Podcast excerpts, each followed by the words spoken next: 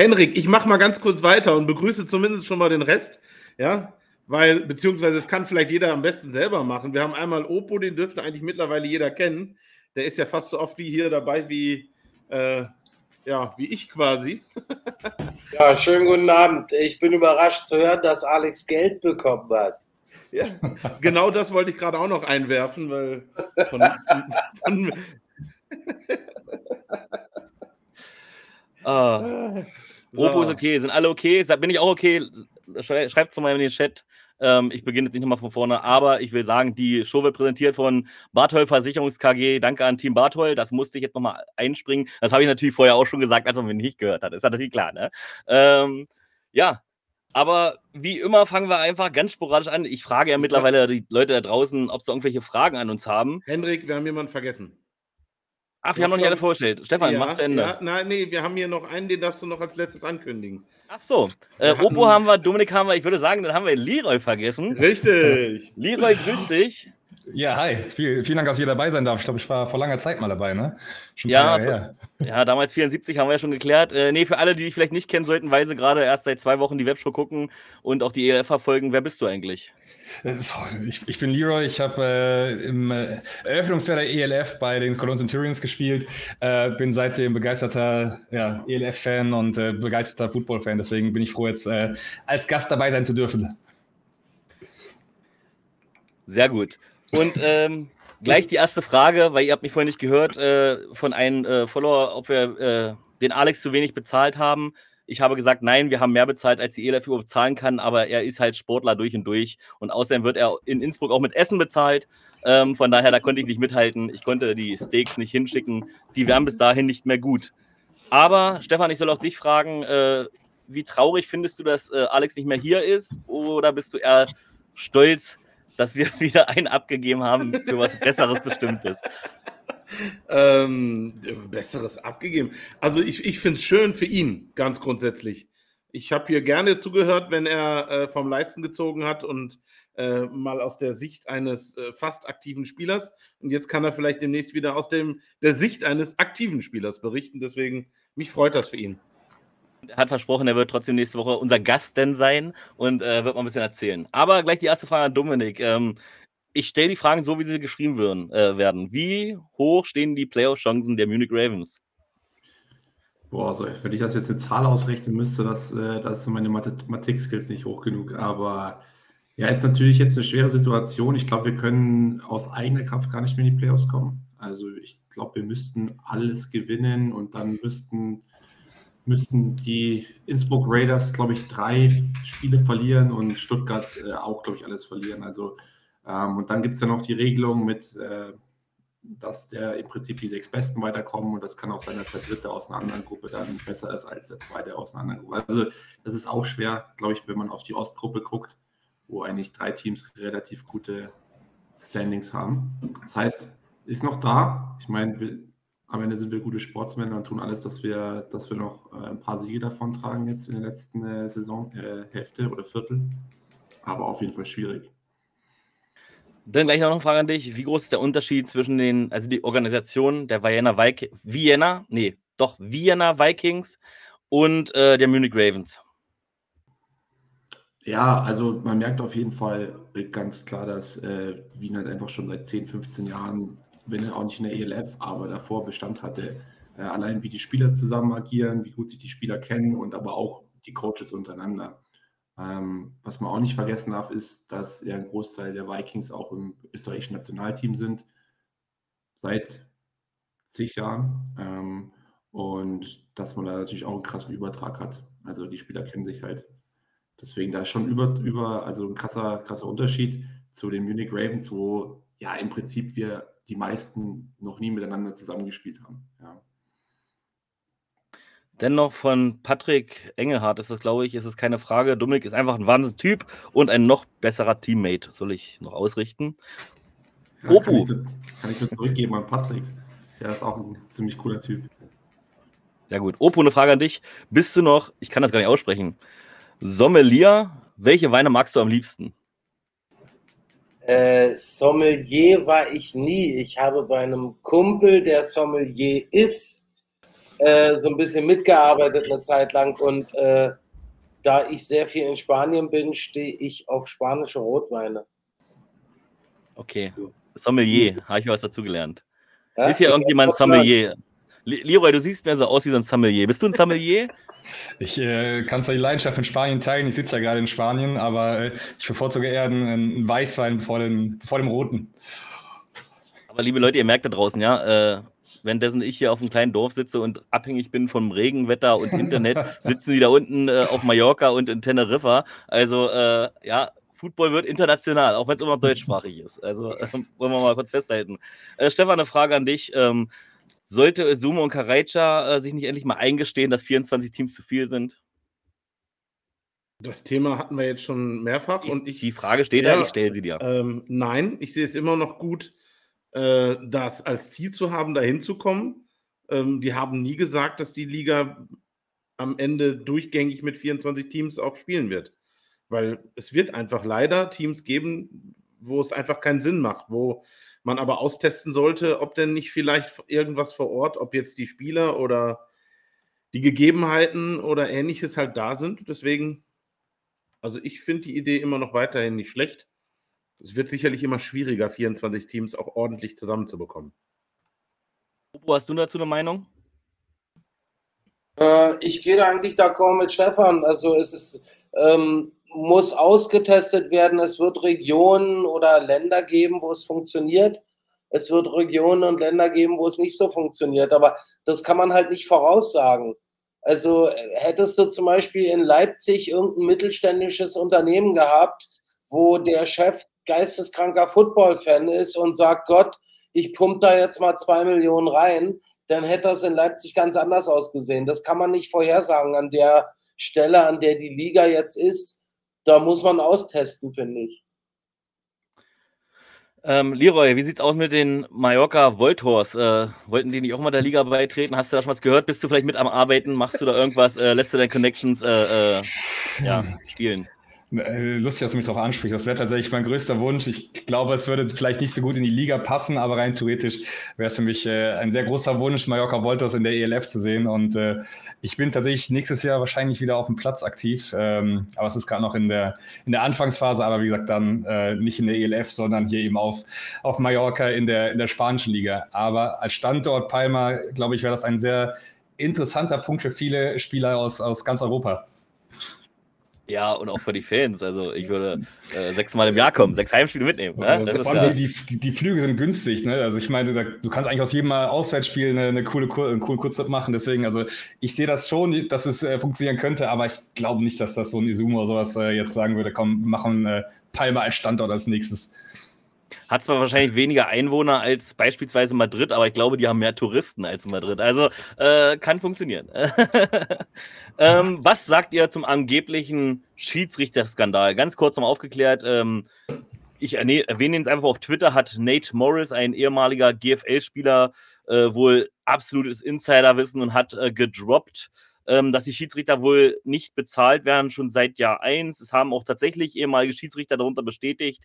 Ich habe auch mal nachgefragt. Ähm, wie gesagt, das ist alles nur äh, ähm, aus Recherchegründen, die ehemalige Schiedsrichter bestätigt haben, die haben im Jahr 1 wirklich kein Geld bekommen, tatsächlich. Aber sie können nicht bestätigen, dass es aktuell noch so ist, weil sie keine Te äh, Teil der Liga mehr sind. Ähm, und dann wurde auch noch was mit Malte Scholz geredet, aber ich möchte jetzt auch nicht zu ins Detail gehen. Ähm, nur hier ist auch meine Frage, wenn immer wieder so eine negativen Nachrichten rauskommen, was, was haltet ihr davon? Ich denke mal, keiner von euch weiß, ob das der Wahrheit entspricht, außer jemand möchte dazu was sagen, weil er es weiß.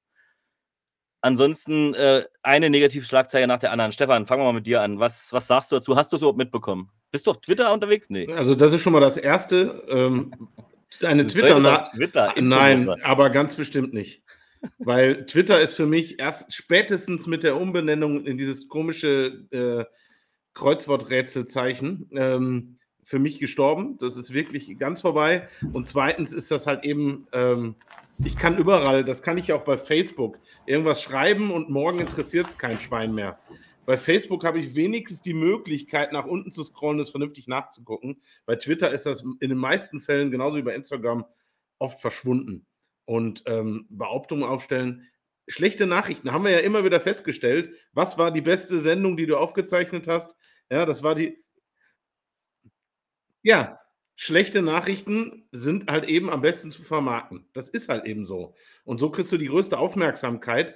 Äh, heißt aber immer noch nicht, dass das auch der Wahrheit entspricht. Da kann immer, es steckt meistens so ein bisschen Wahrheit drin, hast du ja gerade selber gesagt. Ich behaupte mal, ich glaube, wir hätten dieses Jahr definitiv keinen Ligabetrieb gehabt, wenn da nicht irgendwie Geld fließen würde. Ganz einfach. Bobo, stelle ich mal die Frage anders. Wie findest du überhaupt, dass es so eine, so eine Leaker gibt und, und was empfehlst du, wie, was sollten sie vielleicht anders machen, wenn sie schon leaken? Weil da haben viele unterschrieben, wir finden das geil, was du hier machst. Nur irgendwas muss er ja falsch machen, weil gleichzeitig haben sie es auch gehasst, dass er es macht. Ähm, also, also, grundsätzlich die Idee der Liga finde ich immer noch gut. Ich sage seit jeher, ähm, wenn nicht jetzt, wann dann? Äh, so, probieren, so eine Liga aufzuziehen. Ähm, dass da nicht alles Gold ist, was glänzt. Ja Gott, da muss man nur bei Facebook, Twitter ein bisschen schauen. Sie haben Probleme gehabt in den ersten Wochen äh, mit, dem, mit dem Game Pass, mit der, mit der Produktion. Ähm, das jetzt ein bisschen Hintergrundwissen, dass das jetzt alles zentralisiert wurde und was weiß ich. Ähm, das ist schwierig, das äh, erfordert Rechnerkapazität und, und, und und hin und her. Und es erfordert auch Know-how. Ähm, dass sie äh, Probleme auch haben, wie man lesen kann, mit dem Merch Store. Von wegen zwei bis drei Tage, bis Lieferung kommt. Das ist mehr so äh, der Wunschvater des Gedanken. Aber natürlich, es gibt überall Probleme hin und her, klar.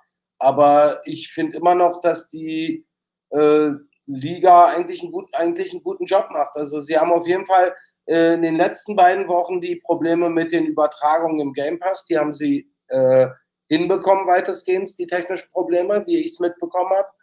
Und was da mit Schiedsrichtern und wie und was, ähm, ich habe da keine Insider-Informationen. Ich habe so ein bisschen das Gefühl, ähm, jetzt kamen so ein paar Negativmeldungen auf, was die ELF angeht, was Leipzig und was Prag angeht. Und jetzt kommen plötzlich alle aus den Löchern raus, die der ELF einen reindrehen wollen. Das habe ich so ein bisschen das Gefühl, aber das ist mein persönliches Gefühl.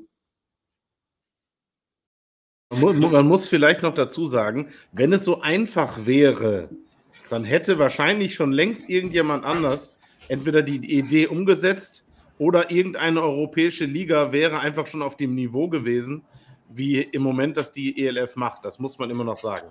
genau, sie machen meines Erachtens immer noch mehr richtig, als sie falsch machen. Hat jemand Einwände oder sind wir mit dem Thema auch durch?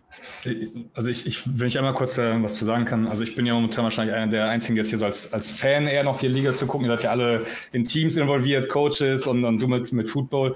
Und ähm, ich finde das, was Stefan gerade gesagt hat, sehr, sehr treffend. Also, du sitzt, glaube ich, von mir aus jetzt links, ne?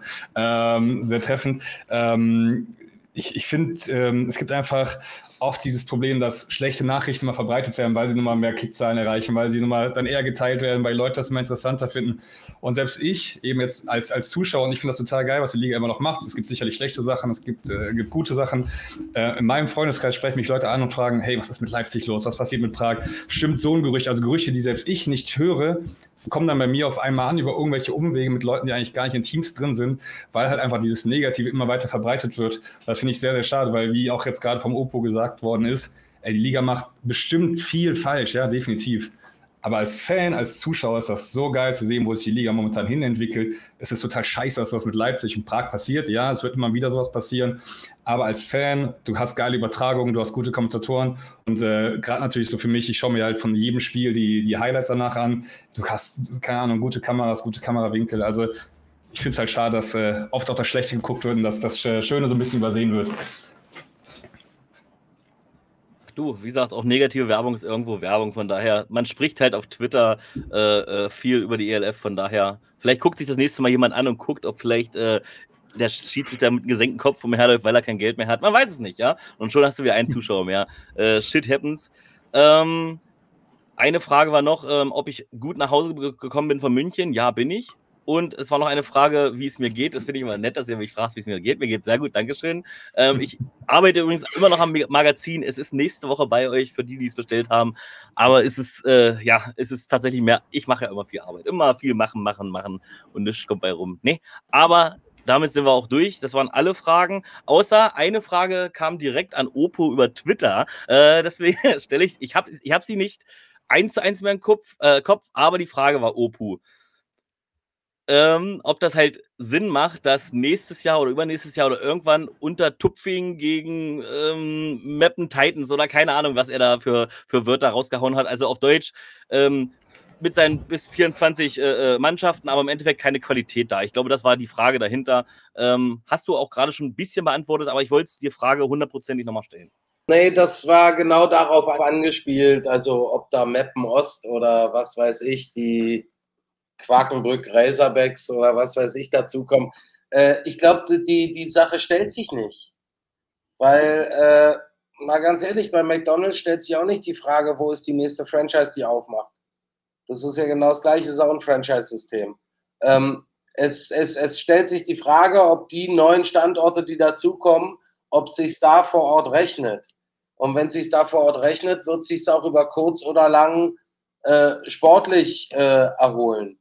Also ich sag mal, ähm, die, ich habe mich lange unterhalten. Ich durfte ja jetzt am Wochenende ähm, Galaxy gegen Enthroners machen äh, aus dem Stadion und habe mich mit dem Jamie Hill, mit dem Head Coach der Enthroners lange unterhalten. Und der hat mir absolut recht gegeben, dass er gesagt hat, ja klar, wir kriegen Woche für Woche Backenfutter, klar.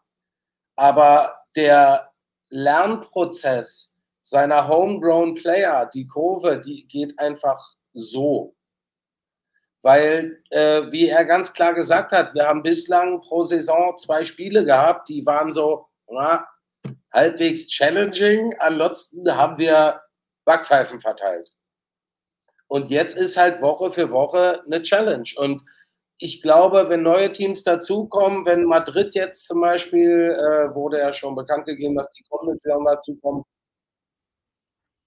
Gott, die werden sich schon was dabei überlegt haben, wenn sie mitspielen wollen. Äh, die haben sich das ja jetzt ja mittlerweile drei Jahre lang angucken können und wissen ja, was auf sie zukommt. Ähm, schauen wir mal. Du, ich, bin ja auch, ich bin ja manchmal auch der Spielverderber. Ja? Also McDonalds äh, macht keine Standorte auf, wo nicht theoretisch eine Chance besteht zu überleben. Punkt eins. Und Punkt zwei, die Liga sollte in meinen Augen, in mein, vielleicht habe ich auch ein falsches Weltbild, aber in meinen Augen sollte die Liga das Beste vom Besten sein und keine Ausbildungsliga, wo, wo irgendwelche äh, den Weg nach oben gehen. Das ist halt meine Meinung. Weil das Problem ist, wir haben jetzt Fernsehverträge, wir müssen die Liga jetzt sexy für Zuschauer machen und nicht erst in 20 Jahren, wenn sie schon pleite ist. Weißt du, wie ich meine? Also jetzt braucht man eigentlich das Beste vom Besten. Ja, aber in Feeschwar hast du die besten ungarischen Spieler. Ja, und das ist ja genau mein, mein also ich mag Feherwa, aber äh, ich sehe die halt. Die besten ungarischen Spieler wenn, wenn die, die haben jetzt diese Saison dazugelernt, ähm, klar, da wird jetzt die Entwicklung nicht so gehen, dass die im nächsten Jahr schon um den Titel mitspielen, logisch. Ja, äh, aber ich sage immer wieder, ähm, wie waren Jahr 1 und 2 für die Search? Ja, das kannst du nicht vergleichen. Search hat aber eine reelle Chance gehabt, wie man jetzt auch sieht. Und die haben halt keine reelle Chance, weil äh, äh, Peter Mejerowitsch, ich weiß nicht, wie, wie sie jetzt alle heißen, die werden ja nicht alle gemeinsam in den nächsten drei Jahren so viel besser, dass die, die äh, gegen Frankfurt Galaxy äh, nur an den Hauch einer Chance haben. Also, wie gesagt, das ist ein anderes Thema. Das hat man schon, fair war ich schon so oft schlecht geredet. Ich möchte gar nicht schlecht reden. Ich mag sie ja. Ich habe sie ja tief in meinem Herzen. Äh, trotzdem sehe ich die in den nächsten zehn Jahren nicht mal in der Chance, die Playoffs zu erreichen. Das ist halt schade. Das ist nicht der Sinn der Liga. Auch wenn ich immer wieder höre, Houston Texans waren auch schon tausend Jahre nicht mehr da oder was weiß ich oder noch nie einen Titel gewonnen. Aber die haben theoretisch eine Chance. Da sind einfach nur die Verantwortlichen. Wir werden ja nachher noch über die einzelnen, äh, über die einzelnen Matchups werden wir ja noch reden nachher. Genau. Ja, ja. Genau. Ähm, aber das, wie ihr seht, es ist, muss auch immer ein bisschen Spannung drin sein. Alex hätte mir wahrscheinlich diesmal recht gegeben oder hätte mir jetzt äh, Konter geben. Alex, wir vermissen dich, falls du das hörst. Ähm, bis nächste Woche. Ähm, kommen wir zu den Spielen. Tatsächlich sind alle Fragen durch, außer jemand möchte, äh, Opo, möchtest du unseren Gästen noch was fragen oder Stefan, möchtest du unseren Gästen noch was fragen? Ähm, Kommt gleich in den Spielen, glaube ich kommt gleich in den Spielen. Das denke ich nämlich auch. Aber wir gehen natürlich chronologisch und wir fangen an. Äh, Panthers Wurzav waren zu Gast bei den Prag Lions. Ähm, ich war vor, vor Ort und ich möchte euch einfach fragen, wie sah für euch das Stadion denn durch die Kamerabilder aus? Fragezeichen. Geht schlimmer. Hast du schon was Schlimmeres gesehen in der ELF? Ja, Leipzig. Und das, äh, das fand ich schlimmer. Okay. Und ich fand auch das, äh, in der ersten Saison, wie Köln leider, leider auf den Trainingsplatz ausweichen musste, fand ich auch schlimmer. Auch vergangene Saison, glaube ich, in Stuttgart, so ein Ausweichplatz, wo die Kamera mehr oder weniger auf Kopfhöre des Headcoaches gestanden hat und so Sachen. Also. Es war sicher nicht ideal, aber es ging ja darum, dass die spielen. Ich fand es eher schade, dass die das einen Tag vorher bekannt gegeben haben und dadurch vielleicht, ich weiß nicht, waren da überhaupt Leute? Äh, ja, aber es war nicht ein Tag vorher tatsächlich, es war drei, vier Tage vorher. Man konnte drei Tage vorher Karten kaufen und es stand ja dann fest. Aber was ich halt traurig finde, was ich wirklich traurig finde, wo, wo ich schon wieder sagen muss, Alter, lass es sein. Ähm, ähm, erstmal die, also zum Beispiel, nur als Beispiel, der Running Back Suselka. Ich habe ihn gefragt, ob er ihn spielen wird, weil ich halt so ein bisschen wissen wollte, auf welche Spieler treffe ich da überhaupt, weil die, die gefühlt 90 Prozent ja weg waren, gefühlt. Ähm, und er hat gesagt, das kann ich dir nicht sagen, das weiß ich erst morgen. Also er wusste erst am Freitag, ob er Samstag spielt. Und das finde ich, das finde ich halt schon grenzwertig. Und ähm, jetzt wollte ich aber noch ganz kurz zum Stadion kommen. Das Stadion war eigentlich echt geil. Ja, also es war besser als das Leipzig King Stadion. Ähm, es war eigentlich ein richtig geiles Stadion. Ich habe mich über die Nachrichten erschrocken, wie viele geschrieben haben. Sag mal, seid ihr irgendwo auf dem Sportplatz? Hier, unser Arndt hat geschrieben, das sieht ja schlimmer aus wie bei mir auf dem Dorf in Miesterhorst ich gehe stark davon aus, das Stadion war so kurzfristig, dass sie nicht mehr geschafft haben, die Kameras auf die anderen Seite zu platzieren, weil dann hättet ihr eigentlich ein richtig geiles Stadion gesehen. Ja, da war eine Laufbahn drumherum, aber ganz ehrlich, bessere Sicht als in Köln. Das Stadion ist besser als das äh, Kölner Südstadion, besser als äh, Leipziger Stadion. Es ist sozusagen nur das dritt-, viert schlechteste, äh, schlechteste Stadion der Liga, weil so schlecht war es gar nicht. Aber natürlich die Field Goals, das war ja der absolute Hammer. So ein Stänkchen auf Fußballtoren drauf montiert, ist okay, aber lustig, die hatten richtige Field Goal Stangen auch hinter der Tribüne zu liegen. Warum sie nicht aufgebaut haben, ob keine Zeit da war, ich weiß es nicht, vielleicht keine Halterung da, keine Ahnung. Es war auf jeden Fall sehr, sehr lustig. Ja, es waren ungefähr 50 Panthers-Fans da, wie man wahrscheinlich gehört hat, weil die saßen unter Mikrofon. Ich habe heute das Spiel nochmal in den Highlights angeguckt, weil ich den Sportplatz auch nochmal sehen wollte. Und die haben ja die Mikrofons komplett leise äh, gedreht. Man hat ja kaum was gehört. Und wenn dann nur die Panthers, die wirklich direkt unter diesem Mikrofon saßen. Also es war äh, ganz, ganz komisch. Also ungefähr 50 Panthers-Fans, ich schätze mal so 150 Prag Lions-Fans. Insgesamt waren 200 da. Ich habe noch gar nicht geguckt, was in den Playbox drin steht. Steht es mittlerweile schon drin? Nee, immer noch nicht. Wird auch nie drin stehen, weil, oder ich schätze wahrscheinlich, es waren ungefähr 1500. Steht dann da drin, aber eigentlich, es waren keine. Also, wenn das 235 waren, dann, dann glaube ich, dass noch alles drüber ist. Absolut gelogen und Blödsinn. Aber lass uns zum Beispiel über das Spiel reden. Und Dominik, du hast noch gar nichts gesagt. Hast du das Spiel angeguckt und äh, wie fandest du es denn?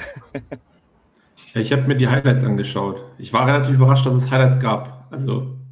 Ja, gut, bei so vielen Punkten muss es ja auch Highlights geben, ne? Ja, ja, aber das, also. Ich, also was bei der ganzen Diskussion vielleicht ein bisschen zu kurz kommt, ist ja klar, es gab ein Spiel für die Fans, aber wie das für so Spieler ist, die dann aber auch performen wollen oder sich dann auch irgendwie empfehlen wollen für eine Nationalmannschaft oder auch für ein anderes Team im nächsten Jahr, ist es halt schon schwierig, wenn dann eventuell so ein Spiel ausfällt. Also in Leipzig war es jetzt krasser, da haben wir auch einige Spiele in München abbekommen. Ähm, aber was das für ein Bild, also den Spielern übermittelt, ja, es kann sein, dass euer Team einfach mitten in der Saison dicht macht und ihr dann, ich würde sagen, arbeitslos, weil jeder von den anderen Job hat, aber ähm, hobbylos sind, in Anführungszeichen. Das finde ich dabei immer so, es kommt ein bisschen zu kurz. Und äh, ich glaube auch für die Prag-Spieler war das, glaube ich, keine, keine einfachen zwei Wochen ähm, in der Situation und dann da zu performen, da habe ich, hab ich schon auf jeden Fall Respekt, auch wenn es dann eine ziemliche Klatsche war am Ende. Aber es sah auf jeden Fall ähm, so ein bisschen nach Eiger Comets aus, nicht nach, nicht nach ELF-Stadion auf jeden Fall. Ich muss aber dazu sagen, auch jetzt um Spielerische, also sind wir ehrlich, also gegen die äh, Panthers hatten die null Chancen. Ähm, die Panthers haben auch verdient gewonnen. Die Panthers waren das bessere Team. Aber die zweimal, wo sie gepunktet haben, das war nicht aus Mitleid oder in den letzten Minuten, wo nur noch Z-Promis drauf waren oder ähm, keine Ahnung, weil, na gut, ein Fehler muss ja passiert sein. Es passiert immer ein Fehler. Wenn, wenn, Punkte passieren, passieren auf der anderen Seite logischerweise Fehler, sonst würden keine Punkte passieren. Aber es waren jetzt keine groben Fehler oder sonst irgendwas dergleichen. Das waren richtig gute Spielzüge äh, von den Prag Lions. Das muss man auch mal sagen. Aber trotzdem, äh, ja, 73 Punkte, absolut chancenlos. Ähm, ja, Stefan, möchtest du jetzt noch was sagen? Ich möchte da noch ganz kurz zu sagen, dass ich das, ähm, die 73 Punkte ja nun hauptsächlich dann dadurch entstanden sind, dass sie die erste, den ersten Wall beim Laufspiel durchbrochen haben und freies Feld hatten. Ein langer Pass gekommen ist und freies Feld war. Also es waren, ja, bei anderen Spielen hätte man jetzt gesagt Big Plays und ich will da auch nichts gut reden, aber ich finde jetzt auch nicht, dass die Prag Lions da jetzt gestanden haben und nichts getan haben. Ja, auch wenn man sich die Statistiken anguckt, äh, bei anderen Spielen hätt, haben Leute mit diesen Statistiken gewon Spiele gewonnen. Also äh, das muss man so ein bisschen, finde ich, immer noch ein bisschen reinsetzen. Und man muss ganz klar sagen, das erste Viertel fand ich halt noch gut, in Ordnung, aber dann war halt Ende. Dann war, dann hat Prag einfach äh, offene Schotten gehabt und hat dann einfach ja, fast jedes Play gepunktet.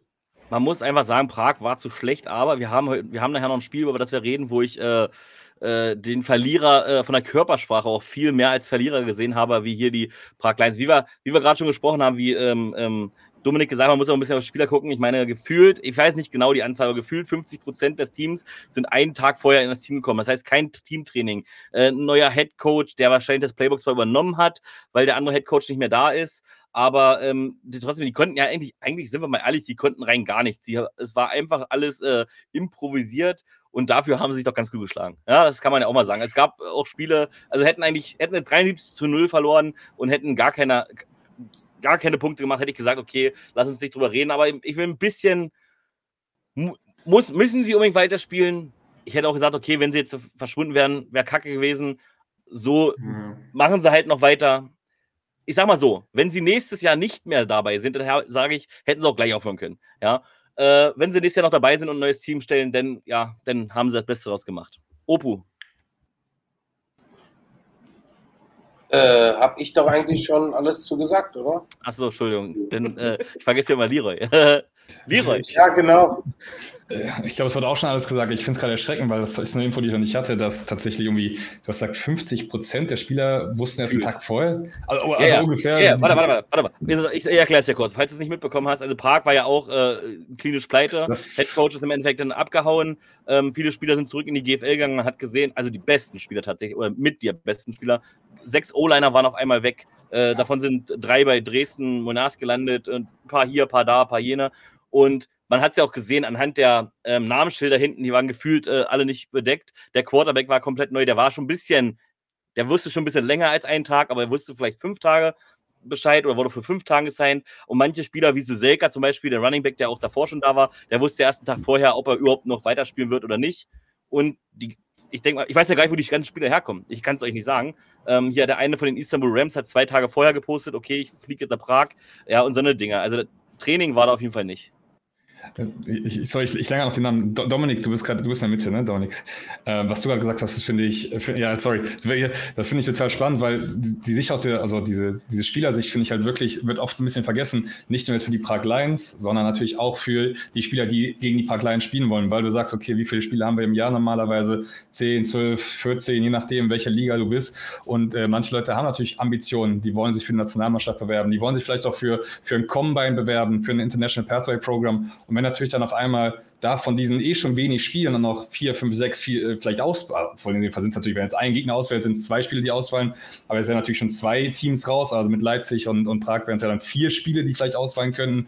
Ähm, also als Spieler, du bereitest dich das ganze Jahr für diese zehn, elf, zwölf Spiele vor und dann fällt davon äh, zwei, drei, vier aus. Du verletzt dich vielleicht sogar noch, hast du so schon nochmal einen Ausfall, weil eine Saison ist dann auch wieder zeitlich lang. Ähm, ich finde, das sollte man auch nicht vergessen, dass das natürlich schon eigentlich auch das Ziel eines Spielers ist, du willst spielen oder du willst nicht nur trainieren, damit du dann irgendwie so 35 Punkte geschenkt bekommst.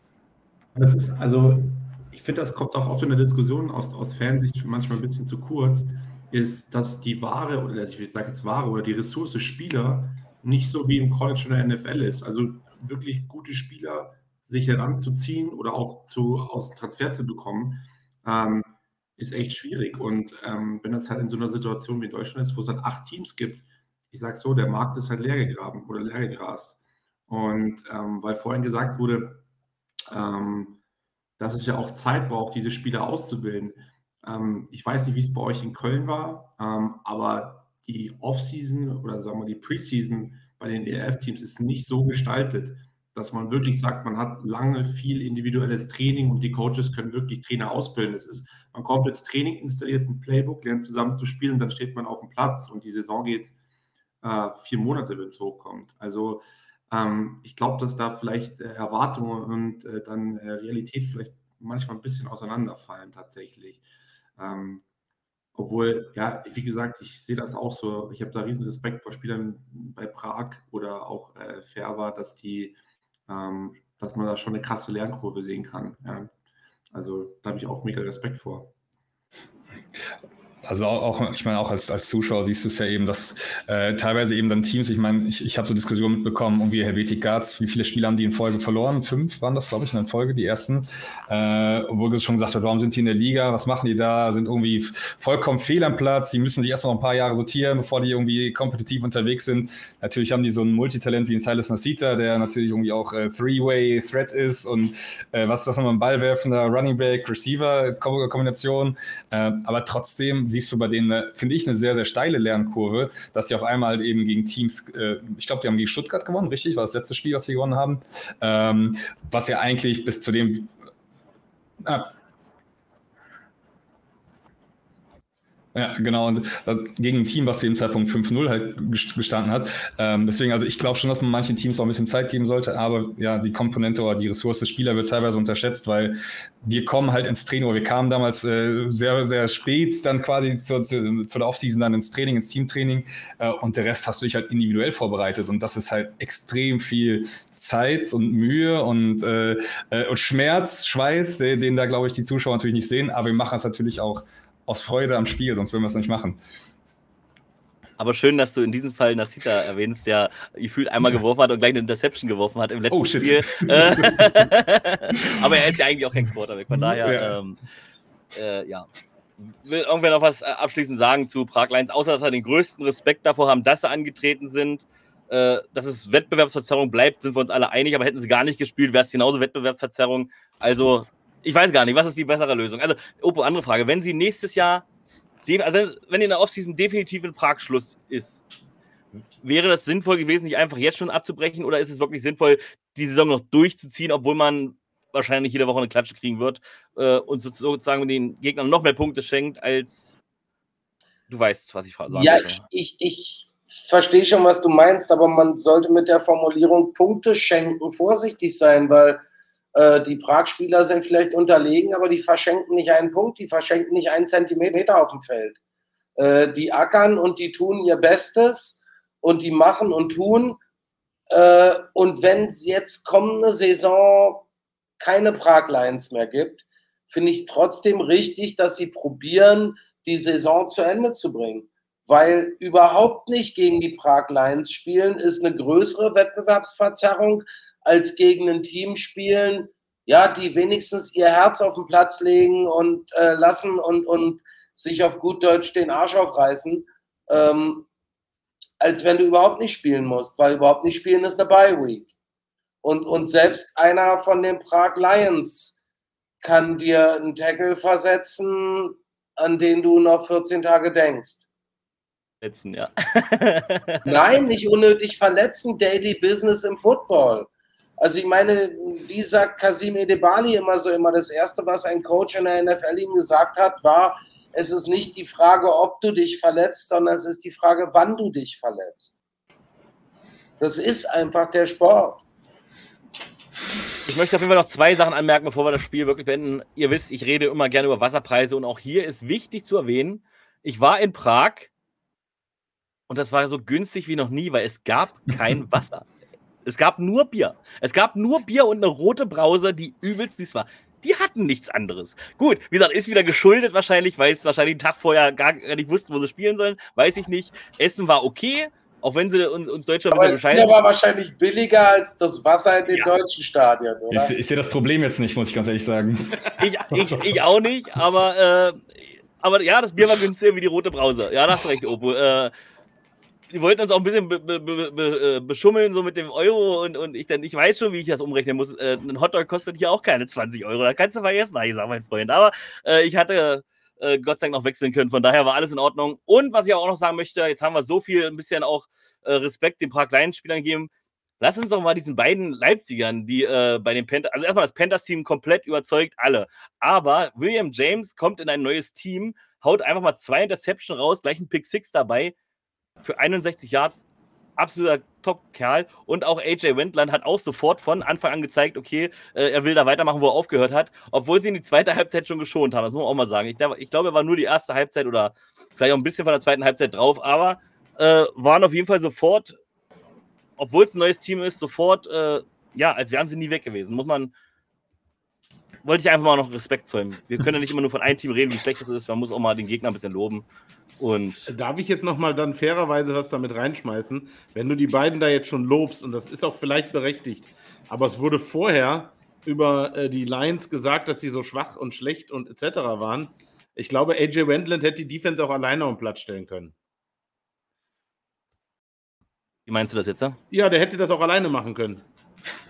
Ja nee, das, so, so schlecht waren die denn doch nicht. Also, Ja, äh, aber das so wurde ja jetzt die ganze Zeit darüber gesprochen. Also nicht nur Nein. hier, sondern Nein. auch woanders. Es wird von den Teams Ja. manchmal so gesprochen, ob als ein Spieler die ganze Mannschaft platt machen würde. Also ja, AJ Wendler hätte wahrscheinlich trotzdem Tackle irgendwo gesetzt, äh, auch alleine, aber äh, wahrscheinlich eine Einmann-Defensive hätte das nicht gewonnen, das Spiel. Das steht auf jeden Fall fest. Gut, dann lassen wir uns auch noch hier Bruschowski loben für sein äh, Superspiel und auch äh, Sexton und ach komm, auch von den Park Lions. Der Nur für Jones sein hat, super Spiel. Der Running Back, der Broschowski, äh, sorry, da muss ich einhaken.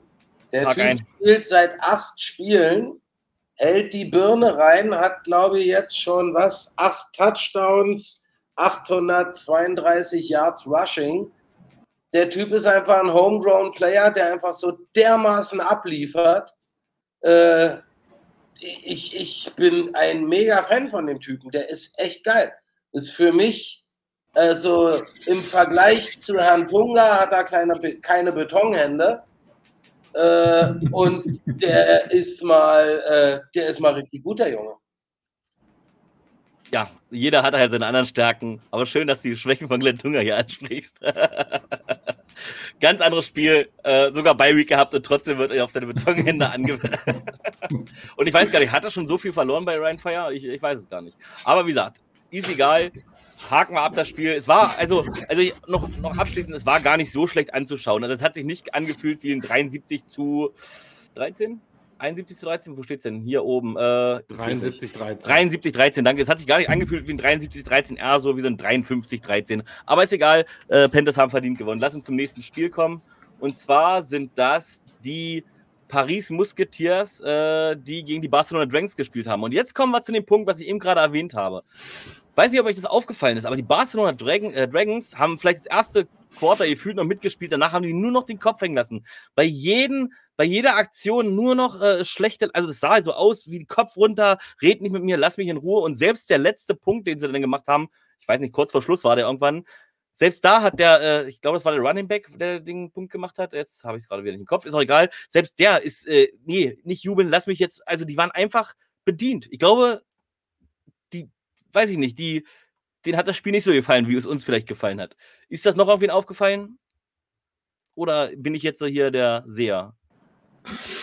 Ich muss zugeben, ich habe es nicht gesehen, aber ich könnte es schon verstehen, weil man in Barcelona unter Garantie, ich meine, sind wir ganz ehrlich, äh, in dem Kreis hier hat wahrscheinlich niemand großartig erwartet, dass Barcelona in dieser Saison so die reifesten Früchte, Früchte vom Baum holt.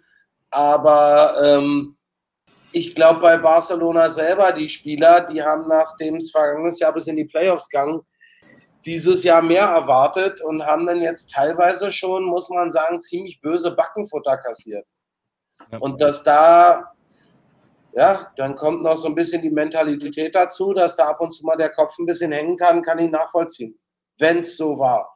Ja, war, war, war wirklich so. Also wenn ich das schon sehe, dann muss das so sein. Leo, hast du das Spiel auch gesehen? Und wenn ja, hast du denn äh, hängende Köpfe gesehen? Ich habe von dem Spiel nur die, die Highlights gesehen, dementsprechend habe ich keine hängenden Köpfe gesehen. Äh, ich finde es persönlich sehr. Äh, aber mehr Positives für die, für die Musketeers. Ähm, Ich persönlich bin ja, bin ja Fan der, der Barcelona Dragons, also quasi nach Centurions natürlich mein zweitlieblingsteam sind die Dragons, deswegen finde ich es sehr schade, welchen Du Weg hast sie ein jetzt hartes gerade. Leben, das muss man ja auch mal sagen, ja. Also, Ich, ich, ich bin ja auch erst FC Köln-Fan, aber da ist momentan ja ein bisschen, obwohl momentan ist ja gar keine Saison, aber keine ich Ahnung. gerade sagen, ist Äh, äh, Pause, ne? Letztes Jahr war ganz gut, glaube ich. Aber ich bin ja auch, egal. Ähm, also ich bin Barcelona Dragons-Fan, deswegen würde ich mich natürlich sehr freuen, sie eigentlich regelmäßig auch in, in, in, den Playoffs dann natürlich zu sehen oder halt eben auch bei, bei guten Spielen mithalten zu können. Ähm, ich glaube einfach, dass es, äh, ja, letztes Jahr war da halt so ein Hoch, ne? die haben ein gutes Jahr gespielt, sind in die Playoffs gekommen, die Erwartungen sind hoch, wie gerade Opo schon gesagt hat. Ähm, und dann wirst du natürlich irgendwie regelmäßig äh, links und rechts äh, weggeklatscht. Ähm, ich glaube, dann, dann kann man die Köpfe mal hängen. Also ich persönlich, ganz ehrlich, ich hätte meinen Kopf wahrscheinlich nicht hängen lassen, dann bin ich, bin ich ein bisschen anders gepolt, aber äh, ja, mal, soll ich sagen, ist scheiße, wenn so eine, wenn so eine Ohrfeige kassierst. Und dann dürfen wir ja nicht vergessen, von wem sie die Ohrfeige kassiert haben. Von ihrem Ex-Quarterback und ihrem Ex-Wide Receiver. Das kommt natürlich noch dazu. Und ich glaube, äh, ich könnte mir bei so einem Zach Edwards auch vorstellen, ich kenne ihn nicht persönlich. Ich äh, finde, das ist, glaube ich, ein ganz cooler Typ. Aber ich glaube, der ist auch wahrscheinlich ein guter Trash-Talker. Also das könnte ich mir bei ihm so ein bisschen vorstellen von seiner, von seiner ja. Art, wie er sich ja dann auch im Stream, also nicht im Stream, aber auf dem Spiel Letztes Jahr lief es besser bei euch, Freunde, wa? Letztes Jahr, als ich noch da war, lief es noch besser, wa? Ja. Also, ohne ihm jetzt irgendwas unterstellen, ich kenne ihn nicht, aber ich könnte mir das gut vorstellen. Er ist ja auch so, er ist ja auch so ein extrovertierter Typ und äh, macht seine Touchdown-Sallies. Also ich könnte mir schon vorstellen, dass da der eine oder andere fiese Spruch da mal vielleicht äh, ins, gegen seine Ex-Kollegen der Defense äh, gegangen ist. Äh, Dominik, du als äh, ähm, Defensivspieler, ähm, vier Fumbles, zwei Interceptions, äh, guckt man so eine, so eine Spiele eigentlich gerne? Auch in den Highlights vielleicht? Als Defense-Spieler? Wo habe ich, hab ich mich jetzt vertan? Äh, naja, ist gut. sagen, du bist doch. Hör doch mal auf, Alter. Also, also primär Special Teams. Nein, nein. Ähm, ja, ja. Ähm, also, ein, kommt immer drauf an. Also manchmal verdienen auch so Fumbles einfach so, ja, Handoff, weißt du, bei der, bei der Option oder bei dem Replay und dann irgendjemand greift halt ins Leere oder der Quarterback dreht sich in die falsche Richtung. Sowas ist halt, das ist halt ein Geschenk, ja. Oder, also ich schaue mir halt gerne Plays an, wo, wo ich mir sage, Entschuldigung, ähm, dass da jemand, ein Defense-Spieler richtig, Entschuldigung, jetzt habe ich mich verschluckt, der den ganzen Wissen, ähm, dass ein Defense-Spieler so richtig gearbeitet hat und richtig, äh, richtig gut gearbeitet hat und dann natürlich auch die, die Früchte äh, seines Erfolgs irgendwie trägt. Ähm, ich weiß jetzt im Detail nicht, wie die ganzen Plays äh, passiert sind, ähm, aber ja, ähm, hattet, aber hattet ihr nicht auch so ein bisschen das Gefühl, dass e- Edwards und Sweet im Prinzip genau das gemacht haben, was sie das Jahr davor, also rein vom Zusammenspiel her, was man die ersten ein, zwei, drei Spiele von Paris gar nicht so gesehen hat, oder bei Paris, haben die äh, beiden jetzt bei dem Spiel wohl gemacht. So dieses, Exakt schon seit zwei Wochen. Ja, aber. Seit zwei Wochen spielt der Zach Edwards wieder so, wie Zach Edwards bei Barcelona gespielt hat. Und komischerweise seit zwei Wochen connectet er auch mit, mit Kyle Sweet. Ja. Ich weiß nicht, ob die in Paris angefangen haben, in der Kabine Englisch zu reden und nicht mehr ausschließlich Französisch, was mich nicht wundern würde.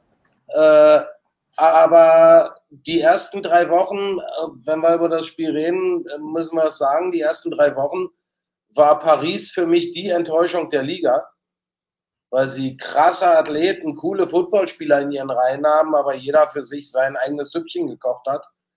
Ähm, aber seit Woche drei äh, haben sie einen mega Sprung gemacht, als wenn da irgendwie der Coach mal mit der Faust auf den Tisch gehauen hat und irgendwie gesagt hat, Leute, Football ist ein Mannschaftssport und wenn der eine Zone spielt und der andere Man-to-Man, -Man, ist das ein ziemlicher Blödsinn. Ähm, und sie haben dann halt auch sich gut verkauft in den vergangenen Wochen und haben guten Football gespielt in den letzten zwei Wochen, dass da keine Siege bei rumkamen. Also ich persönlich freue mich für die Musketeers, dass sie diesen Sieg gegen, äh, die, gegen Barcelona eingefahren haben. Weil ich glaube, der war sehr, sehr wichtig für Paris.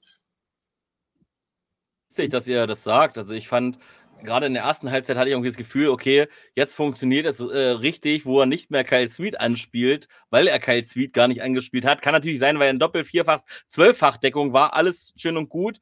Ähm, und erst in der zweiten Halbzeit kam dann, äh, äh, ähm, ähm, kam tatsächlich der Pass, wo er natürlich gleich wieder 70 Yards draus gemacht hat. Ähm, Chapeau. Aber ich glaube, er hat ja auch nur zweimal angespielt. Ähm, also zweimal, wir haben mehrfach angespielt, aber nur zweimal hat er tatsächlich auch gefangen. Ähm, Ja, Ja, aber wenn du mit zwei ja, Catches nein, 90 nee, Yards anders hast, als in Barcelona, anders als in Barcelona verteilt er jetzt so ein bisschen die Bälle, habe ich das Gefühl. Hier, der So hat viermal gefangen, Botella Moreno hat dreimal gefangen, Bertolon hat dreimal gefangen, dann kommt Kyle Speed mit zweimal. Wie gesagt, ja, ich will nicht zählst es unterstellen, ja gerade auf, das Repertoire, was er in Paris zur Verfügung hat. ist ja auch besser. meine, Ja, ja, um Gottes Der Willen. Remy, der Remy Bertelin, der ist einfach, was Wide Receiver in Europa angeht, top of the pops. Ja, Also gut, der den, ist den kennt er ja tatsächlich auch dabei, noch. Der Ne? ist richtig gut, der Junge. Ja. Der hat ja auch mal äh, äh, bei Barcelona gespielt im ersten Jahr, glaube ich. Äh, von daher kennt er ihn ja irgendwo noch. Ähm, ja. Aber ich, ja, wie gesagt, es ist halt ein anderes Spiel. Ich glaube, er muss sich vielleicht auch immer einstellen, dass er halt so viele Waffen hat und äh, Speed gefühlt nicht mehr andauernd frei ist, wie es vielleicht in Barcelona der Fall war. Ähm, aber ja, es Außerdem muss man ja auch sagen, äh, in der European League of Football ist jetzt Kyle Sweet nach 2022 kein Unbekannter.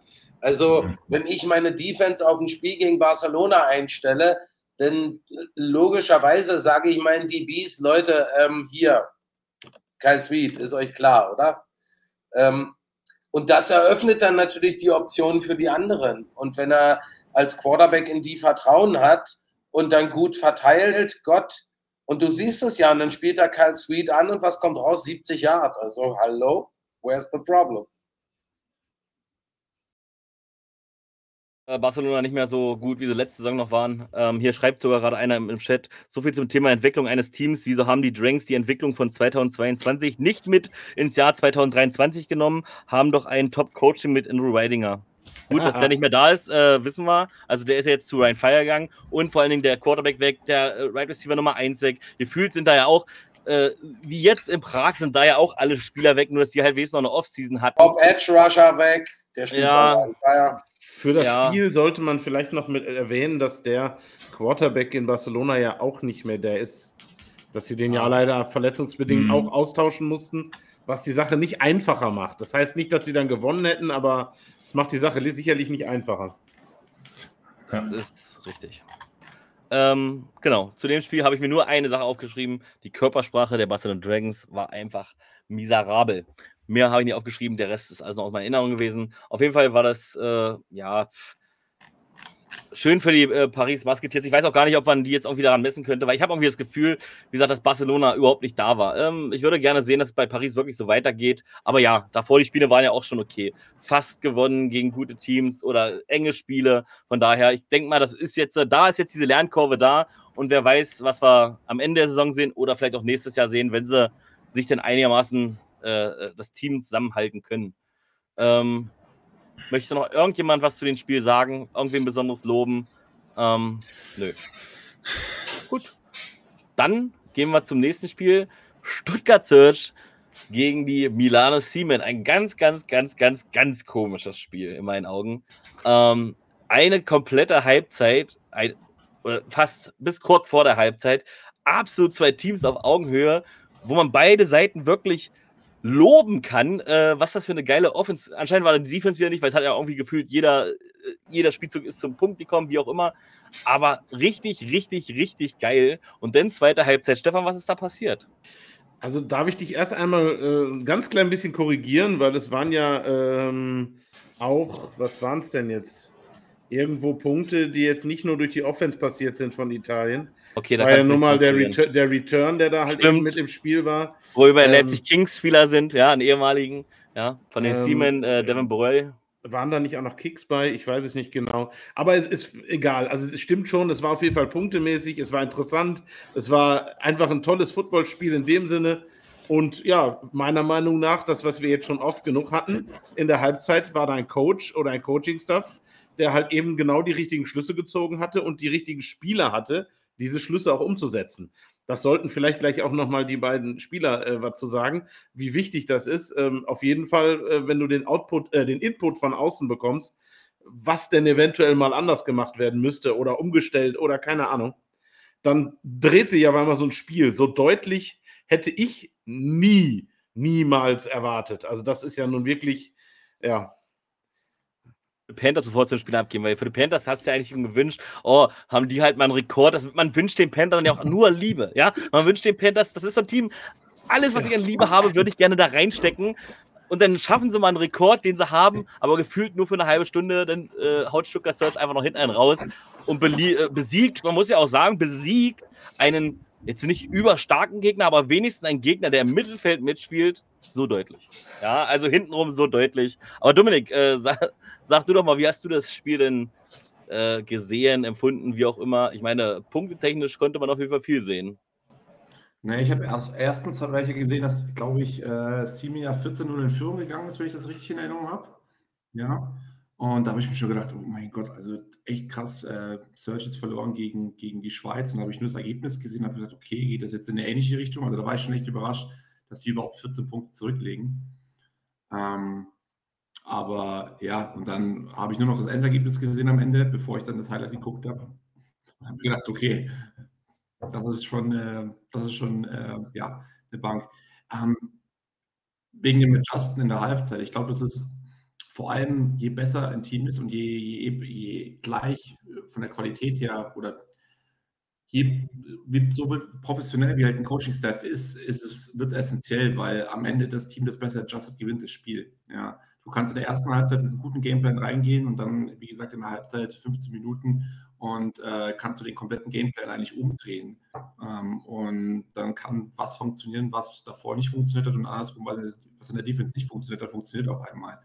Und ich glaube, das ist äh, oft unterschätzt äh, bei Teams, ist die Ability to adjust. Und das hängt äh, mega davon ab, wie gut der Coaching-Staff zusammenarbeitet, wie viele Coaches man hat, weil, wie gesagt, der DC, der vielleicht die Play-Calls macht auf dem Feld, sieht nicht alles und kann sich nicht alles aufschreiben. Und es ist ein relativ komplexer komplexer Vorgang, der dann in einer kurzen Zeit irgendwie abgerufen werden muss. Und in Stuttgart funktioniert es anscheinend gut. Ich glaube, Jordan Newman hat äh, die letzten zehn Jahre auch in anderen Teams gezeigt, dass er, glaube ich, einen relativ guten Coaching-Staff zusammenstellen kann und den auch ganz, äh, ganz gut unter Kontrolle hat. Also ähm, da sieht man einmal mehr, wie, wie hilfreich äh, die Schwäbischer Unicorns für die Stuttgart Search waren dieses Jahr.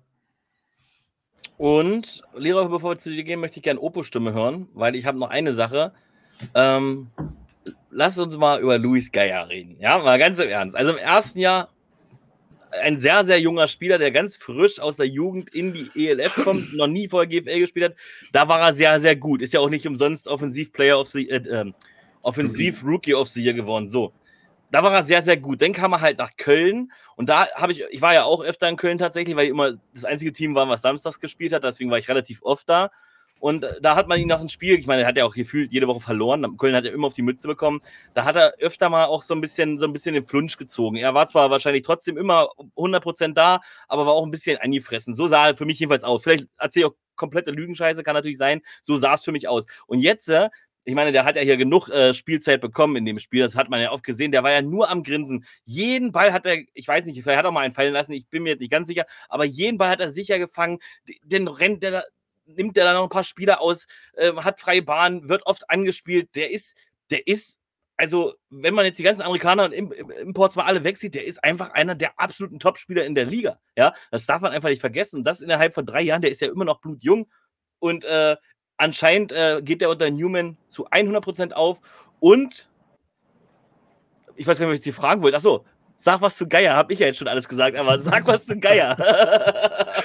äh, Luis Geier, genau wie der, äh, der Österreicher, der Yannick Meyer, die haben beide in den letzten beiden Wochen richtig abgeliefert und ich, ich finde es schön, weil, weil solche Stories zeigen einfach, wenn du ähm, homegrown auf Skill Positions hast, äh, die so abliefern.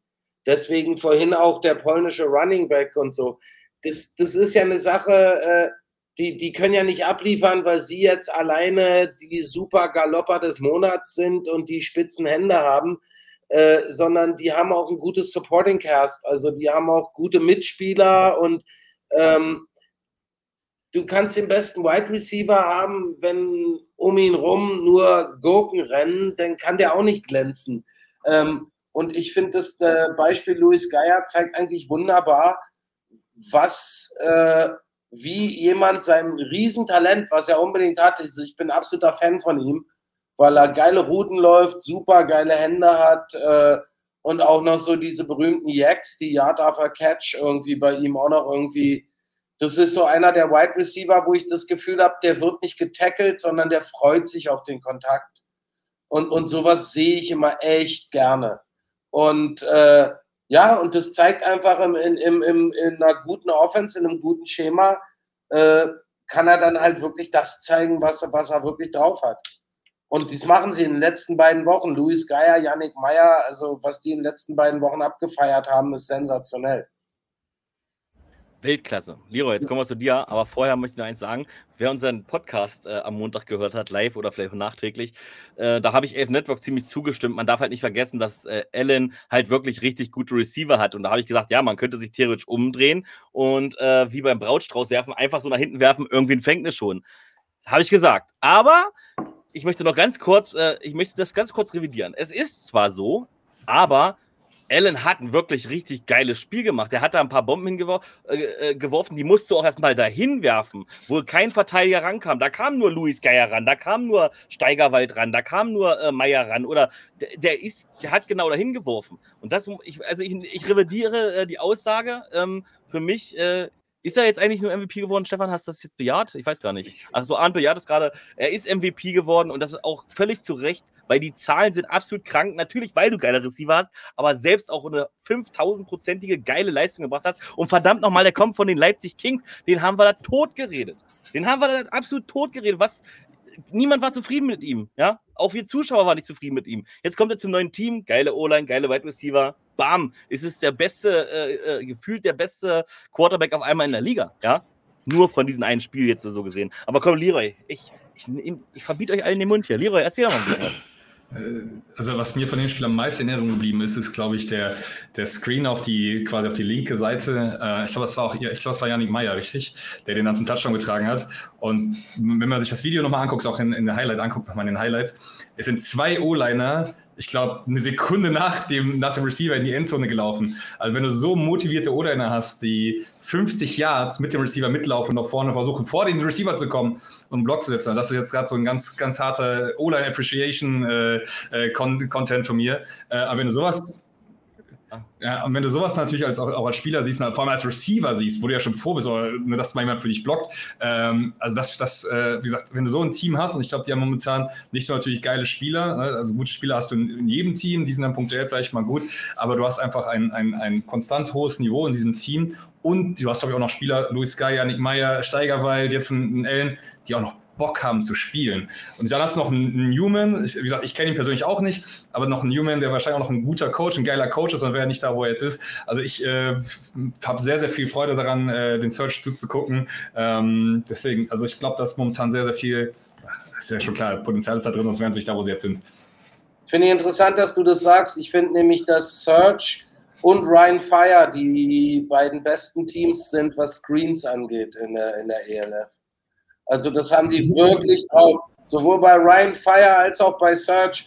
Ey, da fängt der Whiteout den Tunnel Screen und dann siehst du im Defensive Backfield nur die Defensive Backs umeinander fliegen, weil da Guard und Tackle rausgeschossen kommen und so dermaßen Betonbirnen verteilen. Also das ist wirklich, da muss man wirklich sagen, da, da, äh, da machen Search und auch äh, Ryan Fire echt einen geilen Job. Aber ich muss sagen, äh, sorry, wenn ich noch darf, Henrik, also, weil das war echt ein Erlebnis für mich, äh, weil ich habe das ja auf ran.de kommentiert, Milano Siemen gegen Stuttgart Search. Ach so, Entschuldigung, natürlich, unbedingt. Und äh, da kommentierst du und kommentierst du und kommentierst dir einen Wolf und denkst, boah, jetzt muss ja gleich Halftime sein. Und dann guckst du und es waren noch sechs Minuten im ersten Quarter. Es war einfach, das erste Quarter war, glaube ich, eine Stunde, zehn Minuten oder so. Das war, das war krass. Und dann muss man sie einfach mal auf der Zunge zergehen lassen. Also so ein Footballspiel habe ich noch nicht kommentiert. Das stand zur Pause 35, 27 und dann kommt ein 43 zu 0 Shutout in Hälfte 2. Das, also ich habe sowas noch nicht erlebt. Ja, ist das jetzt ein Ausrufezeichen für äh, was Positives oder ist das was Negatives, äh, dass du es noch nicht kommentiert hast? Äh, das ist so wie immer. Du kannst die Münze auf der Seite und äh, sehen und auf der anderen Seite sehen. Du kannst sagen, die Milano Siemen, Hälfte 2, warum ist ihre Defense eigentlich nicht mit aus der Kabine gekommen, sondern sind schon mal irgendwo zum Essen gegangen. Äh, du kannst aber auch sagen, äh, Stuttgart Search haben geile Adjustments gemacht, haben wirklich geile Plays gecallt. Und es war ja jetzt nicht so, was der Stand vermuten lässt, dass Stuttgart in Hälfte 2 irgendwie nur hier Throw and Hope die tiefen Bomben geworfen hat, sondern die haben ja richtig schöne Drives aufgebaut und haben sich da wirklich, die haben mal richtig klasse Schellen verteilt und haben da richtig Spaß dran gehabt. Und warum Mailand nach dieser ersten Hälfte, in der zweiten Hälfte dann nichts mehr entgegensetzen konnte, ich hatte da wirklich auch im Kommentar große Fragezeichen im Schädel, weil die vergangenen Heimspiele, die Mailand hatte, die haben sie zwar verloren, aber das waren alles One-Score-Losses oder so, das war alles echt knapp. Und dann kriegen die so die Mütze vollgeschenkt, das war echt seltsam. Vielleicht ist Search auch einfach zu gut. Und dass die Gegner davor halt äh, nicht ganz so gut vielleicht waren. Vettigard werden eine andere Meinung haben dazu. Ja, äh, über dieses Spiel kann man nicht reden, weil das war, äh, also das, also ich weiß nicht, ob da, da, da muss, die, die, also das muss ja absolute Unterschätzung gewesen sein und ein absoluter Sahnentag auf der anderen Seite. Alles andere, äh, und ein absoluter beschissener Tag für äh, Jan Weinrich, können wir ja auch noch drüber reden. Äh, da können wir nicht drüber reden, aber haben wir ja drüber geredet. Ähm, von daher, ich glaube, das war so ein Ausrutscher, der passiert ja einmal in ein Jahrhundert. Äh, von der Qualität, momentanen Qualitätsunterschied. Was lachst du, Leroy? Bist du da anderer so, Meinung? Nee, weil, weil, weil gerade der Richie Groten im, im Chat kurz unterwegs ist und äh, The One on Leroy geschrieben hat. Und ich wollte sogar gerade, ich habe gerade an, an ihn gedacht, weil ich sagen wollte, nochmal auf diesen Screens zurückzukommen ich meine, was das Letzte, was ein, was ein DB normalerweise sehen will, ist, wenn ein O-Liner mit Wut in den Augen und 120, 130 Kilo auf einen zugelaufen kommt und, und dich wegblocken möchte. Und deswegen habe ich gerade kurz an, an Richie gedacht, weil ich glaube, es gibt wenig dann, die dann trotzdem daran Spaß haben, so einen O-Liner auch äh, mal, mal aus, aus dem, ja, aus dem einen mitzugeben und äh, den Receiver dahinter zu Aus dem Leben zu schießen, sagst du einfach. Ja, ich Komm, wollte es so nicht sagen. Es wir sind hier nach 21 Uhr, jetzt darfst du. Komm, jetzt darfst du. Es gibt wenig DBs, die natürlich auch, auch hitgeil sind. Und wie gesagt, wenn du dann natürlich einfach einen Screen siehst, wo du denkst, boah geil, ich kann jetzt den, den Receiver tackeln, der meine Statur hat, vielleicht ist er ein bisschen größer, aber wiegt jetzt nicht besonders viel mehr. Und dann siehst du aus dem Augenwinkel, wie auf einmal der O-Liner um die Ecke kommt und der hat schon so richtig dieses Feuer, das er sich umhauen will. Und das hast du ja gerade gesagt, Oppo, dieses, das hast du bei Rheinfire und das hast du bei, bei Search. Da hast du einfach O-Liner, die auch Bock haben zu laufen und dabei zu sein und dann mit dem Receiver in der Endzone zu stehen und sich zu freuen. Das hast du sehr, sehr selten. O-Liner sind nun mal auch unterschätzt, die sind nun mal eher die dicken Jungs, das ist klar. Aber äh, es gibt so krass gute Athleten als O-Liner in dieser Liga und generell überall. Das ist so eine unterschätzte Position. Also ich äh, verkaufe mich gerade als, als O-Line-Liebhaber. Eigentlich bin ich natürlich Receiver-Liebhaber, aber äh, O-Line ist eine sehr, sehr geile und unterschätzte Position. Punkt. Ich wollte sagen, warst du mal O-Liner? Sag mal, Leroy. Also so viel O-Liner-Liebe gibt's ja, das geht ja gar nicht. Ja. Das ist ja mehr als Football-Liebe geben kann. Wenn du Wide Receiver magst, musst du O-Liner lieben, weil das sind die, wo du nicht mehr jubeln darfst, weil sie gehalten haben. Ja, ist mehr als einmal passiert leider, ja. Ist mal der erste Blick, den du machst, wenn du eine tiefe Bombe fängst, drehst du dich um und guckst erstmal so, ah, keine Flagge, keine Flagge, okay, boah, Dankeschön, passt. ja, ähm, gibt es noch irgendwas? Möchte noch irgendwer Liebe dalassen für O-Liner, für Luis Geier, für Kenny, ich sage seinen Vornamen nicht, Ellen, für Ellen oder irgendwas dergleichen? Ähm, haben wir irgendwas vergessen über das Spiel zu sagen? Oder und vor allen Dingen, was ich auch noch sagen muss, äh, die, die Fans, es war ja in Mailand, richtig, richtig. Die Fans der Mailänder, die haben ja immer, die fackeln ja immer das Stadion ab. Ich glaube, das wird, das, das wird auch so bleiben. Ich glaube, das kriegt man nicht mehr raus, oder? Opo, ja, meine, man, ja, Opo, die Frage habe ich schon mal gestellt. Müsste die Liga jetzt eingreifen, bevor das vielleicht doch irgendwann wächst? Oder sagst du einfach, ach komm, lass die doch äh, Raketen feuern oder bengalische Lichter zünden, wie sie lustig Ich sag's mal jetzt einfach mit Berliner Schnauze, solange wieder nur 500 Zuschauer im Stadion sitzen, scheiß drauf.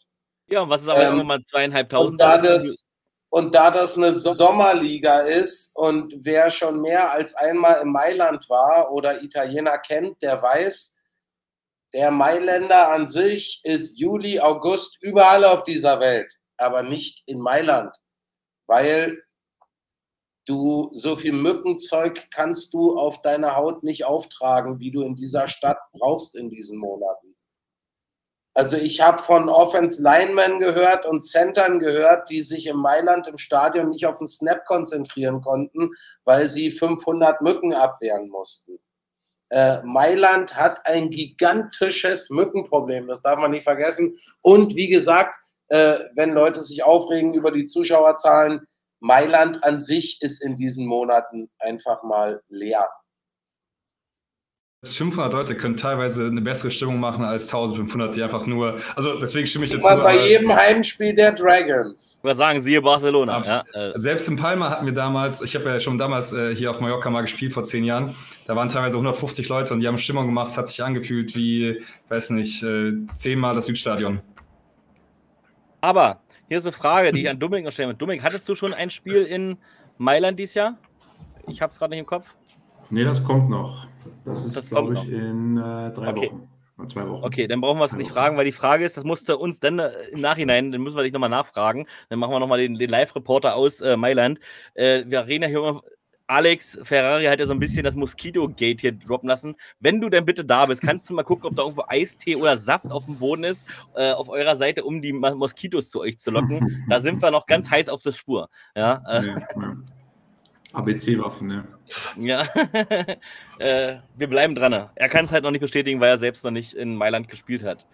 Ja, ich kann die Stimmung aus Barcelona auf jeden Fall bestätigen. Ich weiß nicht, ob ähm, wie es äh, im ersten Jahr war, aber im zweiten Jahr waren auf jeden Fall die Fans, äh, ja, die waren mit einer äh, 50 Zentimeter hohen Mauer ein Meter hinter, hinter unserer Sideline gestanden und haben mit Megafon dann, sagen wir mal so, ähm, mehrere Familienmitglieder äh, in ihre Chöre mit einbezogen. Ich gerade sagen, sechs Tröten gleichzeitig war ja einmal da bei einem Spiel und stand inzwischen denen, das tat einfach nur in den Ohren weh. Sechs Tröten Ja, ja. gleichzeitig, drei Megafone gleichzeitig. Also die Ja. haben schon Stimmung gemacht für, äh, ja, ja, das geht dann meistens auf Social Media danach im Game noch weiter. Ne? Aber das, das Das ist ja dieses, dieses Jahr mit einem neuen Stadion ist auf jeden Fall besser und spannender gewesen.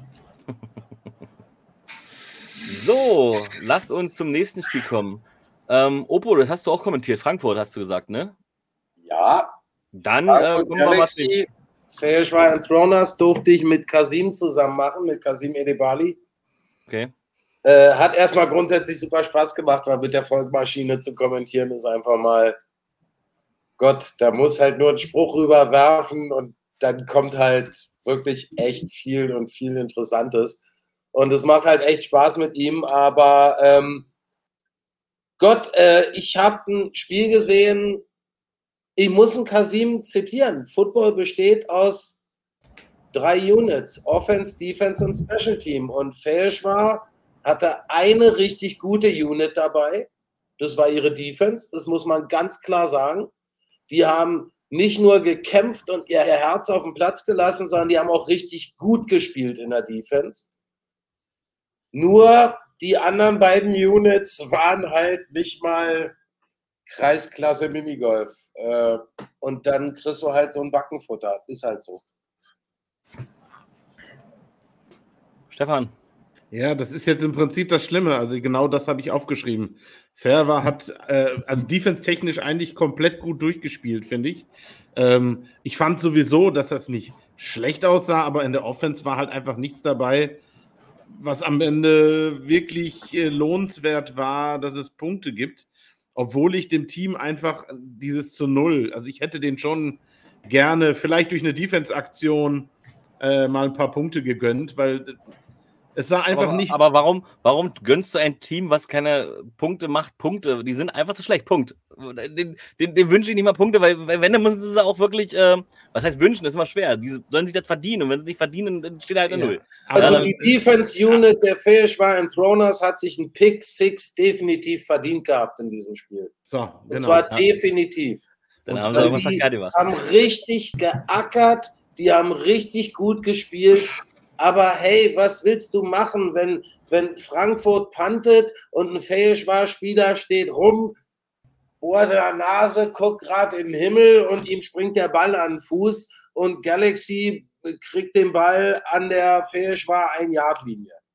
Oder wenn die Offense rauskommt und äh, die machen drei Spielzüge und dann habe ich Dritter und einen Schulboss. Ähm, das hat auch wieder Kasim richtig geil ausgedrückt. Der hat gesagt, es ist so scheiße auf gut Deutsch. Wenn du Defense-Spieler bist, reißt dir den Arsch auf. Und wenn du in der Situation bist, dass du dann an der Seitenlinie stehst und du hast Schiss, weil deine, Def weil deine Offense auf dem Feld ist. Und ich glaube, das ging den Fähisch war Defense-Spielern so. Wenn ihre Offense auf dem Feld war, hatten sie Schiss, weil sie wussten, ey, das kann sein, dass wir in 20 Sekunden wieder auf dem Feld stehen. Um, was mir wirklich jetzt bei dem Spiel, wie gesagt, Frankfurt hat das auch verdient gewonnen und ich hätte, wie gesagt, gerne mal so ein paar Punkte für die Jungs gesehen, einfach um die Defense zu belohnen, weil die wirklich viel getan haben und auch gut, gut gespielt haben. Also das muss man ganz klar sagen. Ähm, aber man, äh, was man wirklich als Positives, was ich als Positives sehe, du hast wenigstens einen Teil dieses Teams, der schon mal so in etwa in die Richtung geht, dass er in dieser Liga mitspielen kann. Ja, das heißt, du musst nicht ein ganzes Team, sondern du hast vielleicht die Möglichkeit, nächstes Jahr zu sagen, hol die richtigen Imports und hab vielleicht noch ein bisschen Glück, dass die anderen sich entwickeln, dass du zumindest einen Schritt siehst. Das heißt nicht, dass die auf einmal im Mittelfeld mitspielen. Aber das ist für mich wirklich eine, eine Möglichkeit, einfach irgendwo eine, eine Steigerung zu sehen. Dominik, möchtest du erst oder soll ich erst? Bitte? Möchtest du zuerst dazu was sagen oder soll ich erst was sagen?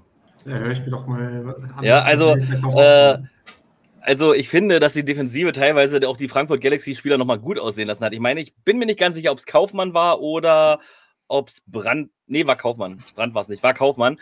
Ähm, er fängt den Ball, geht zu Boden, der Defensivspieler läuft einfach vorbei und Kaufmann denkt sich, okay, dann stehe ich nochmal auf und hüpfe noch ein Stück weiter, Touchdown. Also das, also die haben ihn ja teilweise auch Punkte noch geschenkt. Also Stefan, das, was du gerade sagst, das trifft eins zu eins auf die Helvetic Guards zu. Da gebe ich dir vollkommen recht, aber nicht auf die Fair war Entroners. Das Einzige, wo die Defensive mithalten könnte, wäre gegen äh, die alten Lines, wo die noch relativ Gut waren sie auch nicht, aber besser waren, wie sie jetzt sind. Da würde ich sagen, okay, da hätte die Defensive die Park Lions stoppen können. Aber Frankfurt ist, das ist eine Nummer zu groß. Und wenn man sagt, das war eine gute Defense-Leistung, wenn man nach 46 Punkte auf der anderen sieht, natürlich äh, muss man sagen, hier, das war auch ein Interception-Return. Äh, ähm, und äh, noch ein Safety dazu. Das ist jetzt keine offensive Leistung, aber nein, also.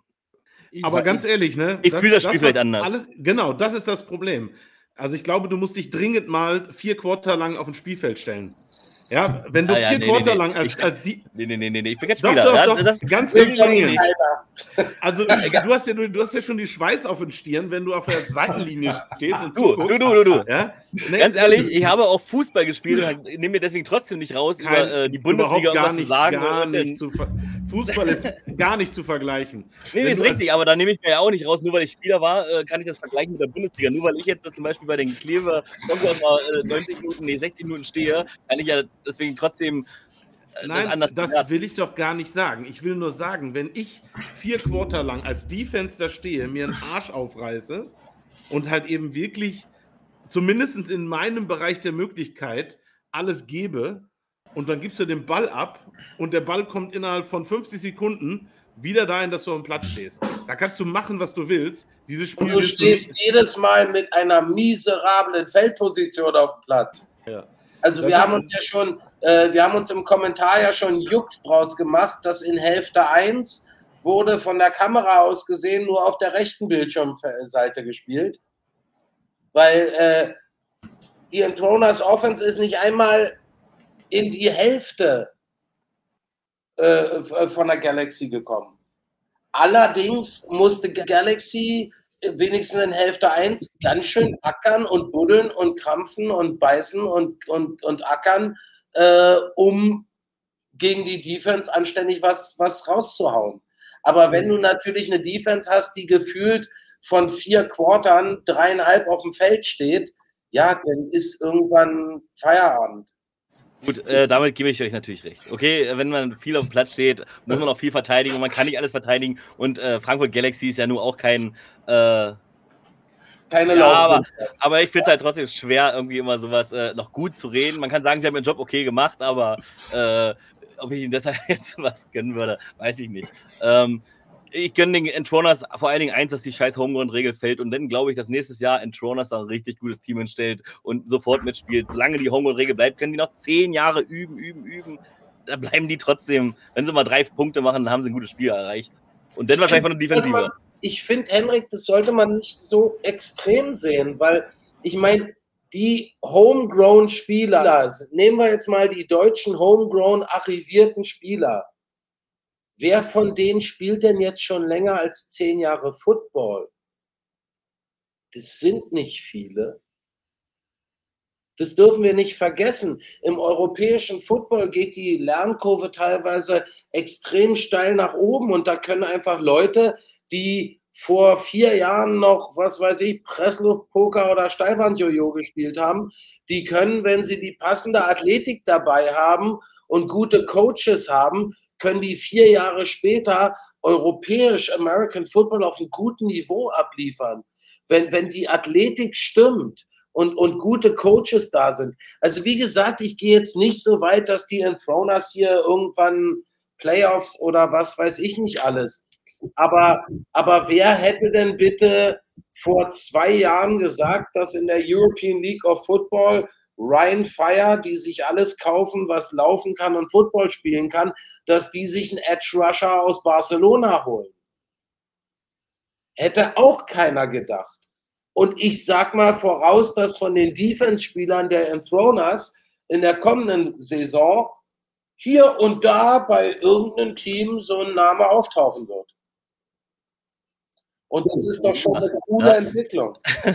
also dann hauen die guten Spieler schon wieder ab. Ja, äh, die sollen bloß da bleiben.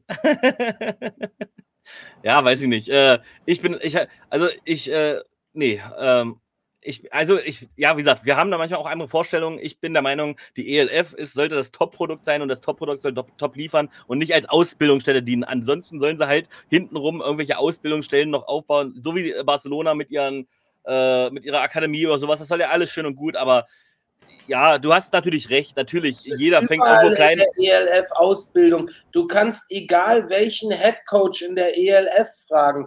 Die sagen dir alle, die größte Challenge ist, also Tom Sula hat mir das mal bestätigt, die größte Challenge ist einfach, dass du jetzt ganz übertrieben gesagt, dem einen den richtigen Three-Point-Stand beibringen musst und mit dem anderen reden musst, wie verhalten wir uns in der Cover 3. Ähm, du hast du einfach eine unglaubliche Range, was du coachen musst. Äh, weil du halt in der ELF halt auch Spieler hast, die vor zwei Jahren noch irgendwo in der dritten Liga gespielt haben oder vor einem Jahr noch. Du hast vorhin das Beispiel mit McDonalds gebracht. Das Problem ist, wenn McDonalds nach drei Jahren äh, keinen Umsatz bringt, dann wird er halt wieder eingestampft. Und das Problem ist, es ist doch nicht sexy. Da gehen keine Zuschauer hin. Das kommt nicht mal im Fernsehen, weil es keine Sau interessiert, wenn die. Ja, aber äh, Hen Henrik, das, was du erwartest, ist einfach nicht möglich. Es das ist, ist möglich. möglich. Nein. Natürlich ist das möglich. Dann machen wir NFL Europa neu auf mit vier, vier Mannschaften und das war's dann. Ja, das ist richtig, aber mir, ich, mir fallen so spontan zwölf Mannschaften ein, wo es. Guck mal, es geht ja nicht mal um Mailand. Die haben auch 73 zu 27 verloren, aber die hatten wenigstens noch mitgehalten. Natürlich hatten sie am Ende doch keine Chance, aber du brauchst doch hier keine Nullnummern reinbringen. Es, ach nee, Themawechsel. Aber du wolltest doch bestimmt noch was sagen, Dominik, zu dem Spiel, oder? War das gute Defense-Leistung? Welches, welches Spiel? Ach so, ja, in. Ich habe schon was vergessen. ähm, also ich, ich, muss, ich muss sagen, man hat einfach gemerkt, dass das eine, dass das eine äh, ausgeglichene und auch eine well-coached Defense ist. Das Spiel habe ich tatsächlich geguckt. Ähm, aber wie gesagt, ich kann es auch nur bestätigen, wenn du dann wirklich die Offense stoppst, die geht vom Platz, du hast keine, keine Zeit, dich auszuruhen, deine Offense, drei Plays ist wieder off vom Field, du kannst es immer, du kannst es nicht wirklich zwölf Drives, zehn Drives halten und dann bekommst du am Ende halt einfach drei, vier, fünf Scores und wenn deine Special Teams noch zwei, drei Scores bekommen, ähm, dann, dann kommt eben so ein Score raus. Ähm, und ich muss sagen, für ihre Möglichkeiten und im Vergleich zu ihrer Offense haben sie auf jeden Fall echt einen guten Job gemacht und äh, durch die Bank durch. Ich meine, klar, die hatten noch ein paar neue EU-Imports. Ich glaube, Lenz Laota ist von aus Leipzig gekommen und die haben, die haben dem, der D-Line auf jeden Fall auch gut getan. Aber sonst kann ich einfach nur bestätigen, was, ähm, was dann auch Kasim, ähm, was ich jetzt über Dritte erfahren hat, gesagt hat, gesagt hat, dass, äh, dass es einfach zermürbend ist, wenn du dann einen, ein Score nach dem anderen bekommst und dann wieder aufs Feld musst. Ist das nicht faszinierend im Vergleich, wie schlecht Leipzig doch war, dass überall, wo die Spieler hingegangen sind, die auf einmal richtig gute Spieler abliefern? Sei es Burell in Mailand, Leota, gut, es war jetzt kein Topspiel, aber auch kein schlechtes. Äh, äh, Wendland, gut, lassen wir raus, aber äh, äh, William James, also egal, wo die Spieler hingegangen sind, die haben gleich irgendwas gezeigt. Äh, auch in München tatsächlich. Äh, ein Spieler war jetzt nicht die Riesennummer, aber hat einen richtig geilen Catch gehabt. Ähm, wollte ich einfach mal so im Raum werfen. Dafür, dass die ja angeblich, also was heißt angeblich, dafür, dass sie ja nicht so gut waren, gar nicht so schlecht eigentlich. Ja, Leipzig wurde ja nicht eingestellt, weil die Spieler so untalentiert waren. Nee, das ist auch richtig. Das ist auch richtig. Aber trotzdem haben sie ja relativ viel auf die Mütze bekommen eigentlich und es hat irgendwie nichts funktioniert. Und daran sieht man Opu, was so eine O-Line eigentlich ausmacht. Man hat gesehen, Leipzig hat ja nie wirklich eine O-Line. Oh gut. Und auch keinen Star-Receiver, der dies Jahr eindeutig auch gefehlt. Also immer hat irgendwo was gefehlt, weil die einfach zu wenig äh, äh Imports hatten. Ne? Immer diese Homegrown, wo wir beim Thema sind. Aber komm, ja. lass uns zum nächsten Spiel gehen. ja. Leroy, hast was? du schon was zum Spiel gesagt? Ich, ich habe da nicht viel zu hinzuzufügen. Also ich, aus der Sicht als, als Zuschauer bin ich ganz bei dir, Hendrik, weil die Liga muss sexy sein. Das ist aus der Sicht des Zuschauers, weil ich natürlich auch viel in meinem Freundeskreis von Leuten, die halt eben nicht selbst gespielt haben, sondern reine Football-Fans sind, die dann sagen, es sieht doch scheiße aus, das ist doch kacke, du kriegst, mit, du kriegst halt so viele negative Schlagzeilen. Solche Spiele guckst du ja nicht an, werden halt irgendwie 73, 14. Das sind natürlich dann Leute, die eigentlich ein Event sehen wollen. So, die, die sitzen nicht da und sagen, boah, guck mal, wie gut die Defense doch irgendwie hält, wie jetzt hier irgendwie so ein Stefan und ein Opu, die natürlich auch sehen, dass, was da alles hintersteckt in einer guten Defense. Die sehen im Endeffekt das, den, den Score, die sehen 73. Deutsch, die haben Ahnung und ich einfach nicht. Ich bin so ein scheiß Eventi und die das, haben halt einfach Ahnung. Ich, ich habe es ich jetzt durch die, Brille, durch, die, durch die Blume gesagt, aber aus der Sicht des, aus der Sicht des Spielers bin ich bei Opu und Stefan und sage halt, hey, äh, du musst natürlich auch einfach hier beachten, dass da einfach Leute bei sind, die äh, teilweise ja, zwei, drei Jahre erst Footballerfahrung haben und trotzdem sich da hinstellen und äh, teilweise gute, gute Spiele abliefern. Deswegen, ich glaube, das ist hier, äh, ihr seid beide auf der, auf der, auf der Seite des Spektrums. Äh, ne? Der eine ist da, der andere ist halt da und das ist äh, sehr interessant für, für mich, weil ich irgendwo in der Mitte sitze und beides verstehen kann verstehen die Zuschauer jetzt nicht, weil da sitzt er irgendwie woanders, da musst du so. Achso, Entschuldigung, ja, warte. da und da. Aber, aber komm, wir haben hier 65 Live-Zuschauer und ich möchte jetzt wenigstens 10 Kommentare sehen. Wollt ihr lieber eine sexy Liga oder wollt ihr äh, eine Liga, wo auch Teams eine Chance haben, sich aufzubauen? Haut mal einfach eine Kommentare, würde mich jetzt einfach interessieren. Und für alle, die es live, äh, äh, die später bei YouTube gucken, da auch in die Kommentare und vergesst nicht das Liken, Abonnieren und so weiter. Dankeschön. Aber komm, lasst uns äh, zum nächsten Spiel kommen ich bin also der Typ, der das äh, geilen Football sehen möchte und ihr halt äh, auch, natürlich auch, aber äh, denen ganz neue Chance gibt. So, ähm, lass uns zum nächsten Spiel kommen. Und da kommen wir ein Team, was äh, sich ganz gut präsentiert hat und trotzdem Schluss, zum Schluss verloren hat. Und ich glaube, es freut auch Leroy und es freut vor allen Dingen Stefan, dass sie eigentlich so gut gespielt haben, aber leider trotzdem verloren haben. Ähm, die Cologne Centurions waren bei den Hamburg Devils zu Gast und ja, hatten die Sea Devils am Rande einer Niederlage. Doch, Stefan, was ist dann passiert? Was ist da passiert? Also erstmal war es Defense gegen Defense. Jetzt bin ich gespannt, Stefan. Ja, ja, ja. Also das Problem ist ja, ich äh, sympathisiere ja mit beiden Mannschaften, weil ich in beiden Mannschaften auch Leute kenne. Und ähm, ich muss aber ganz bitterböse sagen, Hamburg hat für mich bei diesem Spiel den Sieg nicht verdient. Also die haben drei Quarter lang Mumpitz gemacht das war irgendwie, lief das nicht. Das war gar nichts. Ähm, ob jetzt durch was auch immer für Wechsel oder nicht, es ist eigentlich ziemlich egal. Ähm, aber am Ende war dann äh, definitiv, tja, Köln irgendwie nicht in der Lage, das am Ende zu Ende zu bringen. Da hat Hamburg zwei, drei gute Plays gemacht, die haben gereicht für Punkte und schon war das Spiel zu Ende. Also das war aber am Ende für mich äh, ganz einfach so, dass da ähm, Hamburg es irgendwie nicht verdient hat. Ich weiß nicht. Wie sieht das irgendjemand anders?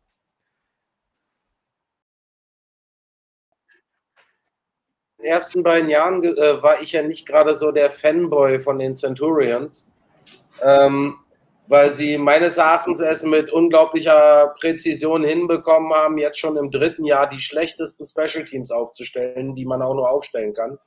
Ähm, aber ich muss sagen, ich war einmal positiv überrascht von dem Arm, dem Quarterback von den Centurions. Der Junge hat echt einen Zip drauf. Also, hey, da, da, da kommt der Ball schon mit anständig Mumpe raus. Ähm, ansonsten haben sie mir offens super gefallen. Das war irgendwie so, ja, ich war auch, weiß auch nicht, sie haben Yards gemacht bis zum Abwinken, sie haben die Play Clock äh, komplett dominiert äh, und am Ende dann doch verloren. Also ich glaube, die haben nach dem Spiel in der Kabine gesessen, haben sie gefragt, wie ist das jetzt passiert? Weil sie waren ganz klar das bessere Team. Also ich war extremst enttäuscht von den Sea Devils. Weil die haben in der Offense rein gar nichts auf die Reihe bekommen. Da hast du recht, Stefan. Entschuldigung, ich wollte dich um Gottes Willen nicht unterbrechen. Aber Lira, dein, äh, dein Kumpel André Frisch ist zurück und äh, tut den Centurions richtig, richtig gut. Meines Erachtens, so habe ich es aufgenommen. Und äh, Max Simpson, der hat ja vorher in Frankfurt gespielt, war jetzt nicht das Bombenspiel von ihm, aber es ist einfach noch eine Anspielstation mehr, die fangen kann. Ja, und auf einmal sehen die Centurions jetzt nicht übermäßig gut aus, aber sie halten auf jeden Fall auf einmal mit den Sea Devils mit, die natürlich schlechter sind, als man sie gewohnt ist aus den letzten Jahren. Aber eigentlich war es ganz gut. Ja, Leroy. Ja, ab, absolut. Ich hoffe, André ist dein Kumpel. Nicht, dass, nicht, dass er keinen nee, mögt. Ich, so. mag den überhaupt nicht, nein. äh, die, beiden, die, beiden, die beiden Frischbrüder mag ich sehr, sehr gerne. Man darf auch nicht seinen, seinen, seinen Bruder vergessen, Alex, äh, der leider jetzt das dritte Jahr als Quarterback, was ist leider, das dritte, dritte, dritte Jahr als Quarterback äh, Backup. Das war so eine Sache, die ich mir vorher so ein bisschen überlegt habe. Ähm, warum spielen halt solche, solche Talente? Also ich, ich finde halt, Köln hat natürlich super viele Talente verloren, das darf man auch nicht vergessen. Die haben super viele Talente abgegeben an Ryan Fire die haben aber immer noch super viele Talente. Wenn man sich Paul Leonard anguckt, ein unglaublich, unglaublich guter Receiver. Valentin Rüdiger, okay, ist, bitte, bitte? Ja, wenn, wenn, wenn so sehr der kann man gar nicht sein, um da nicht hinzugehen. wenn, wenn, wenn, wenn, die so weitermachen, weil du willst natürlich auch, guck mal, was willst du als Spieler? Wie geht's denn? Also warum gehen die Spieler zu Rheinfire? Die gehen ja nicht nur dahin, weil die sagen, oh, wir verdienen auf einmal so viel mehr Kohle. Da ist nicht viel Kohle zu holen, das brauchen wir, brauche ich ja nicht zu sagen. Es geht darum, weil du Bock hast, unter einem guten Coaching-Staff, in einer guten Organisation, vor 10 fucking 1000 Leuten zu spielen. Ich habe in meinem Leben einmal vor 8000 Leuten gespielt, das war damals Braun, äh, gegen Braunschweig Lions im Halbfinale. Das ist das, warum du Football spielst. Du spielst, weil du mit deinen Jungs, mit deinen Mates, auf die du Bock hast, eine geile Zeit haben willst deswegen spielst du normalerweise Football. Also in Deutschland jedenfalls. Und ähm, was, ich bin jetzt abgewichen von dem, was ich eigentlich sagen wollte. Ähm, ich finde es total schade, dass halt eben solche Talente wie auch so ein Alex Frisch seit drei Jahren äh, eigentlich im Endeffekt ausgebildet wird. Entweder braucht er meiner Meinung nach ein Quarterback vor sich, zu dem er aufschauen kann, von dem er lernen kann, oder ein Quarterback hinter sich, wo er sagt, okay, auf den kann ich mich verlassen, der kann mir als Veteran ein bisschen was mitgeben und er kriegt da irgendwie halt immer äh, nichts gegen den, den wie heißt der, Judd, Judd Peterson, Patrickson äh, äh, vor, vorgesetzt, äh, glaube ich, ein feiner Kerl. Aber ich meine, für Centurions ist doch dieses Jahr realistisch gesehen, egal wie er es tut, nichts mehr zu holen. Die werden es nicht in die Playoffs schaffen. Warum setzt du jetzt nicht einen Starting Quarterback Alex Frisch ein, einen deutschen Quarterback, der sich ein bisschen be bewähren kann, der ein bisschen was zeigen kann, der sich auch vielleicht beweisen kann für andere Teams? Das ist so mein Gedanke. Du hältst jetzt daran fest, klar, dass du gegen Ryan Fire eigentlich gewinnen wolltest. Ja, das ist das, das Duell. Und dann kriegst du natürlich die übelste, übelste Klatsche, dass danach sogar der, der GM schreibt, äh, eine, eine große Entschuldigung schreibt. Ähm, kriegst du übelste, äh, musst du auch erstmal hinkriegen, als, als Rivale Düsseldorf einen so fertig zu machen, dass der GM nach einer Entschuldigung schreibt. Ähm, aber wieso, wieso hältst Fast nachvollziehbar, nachvollziehbarerweise. Also, und ich finde halt, dass die Centurions es nicht schaffen, die Talente, die sie haben, vernünftig einzusetzen, weil es ist sehr, sehr viel Talent auch jetzt immer noch in Köln vorhanden und schaffen es trotzdem noch nicht, so ein Spiel über die Bühne zu bringen. Es hat auch gerade jemand im Chat halt geschrieben, wenn so ein Spiel, wenn, wenn Köln so ein Spiel nicht über die, die Linie bekommt, äh, na, da haben wir es auch nicht verdient zu gewinnen. Und ja, so ist es. Ein Footballspiel hat halt eben nicht drei Quarter, sondern vier Quarter und äh, du gewinnst das Spiel im vierten und nicht im ersten Quarter. Ich muss aufhören, dazwischen zu sprechen, weil ich habe gehört, wenn ihr auf einen zoomt, dann hört man die anderen gar nicht mehr. Das wusste ich gar nicht. Ähm, wir lernen, wir lernen dazu. Danke für diesen Kommentar. Wahrscheinlich äh, ist das auch gut so, dass man mich nicht gehört hat.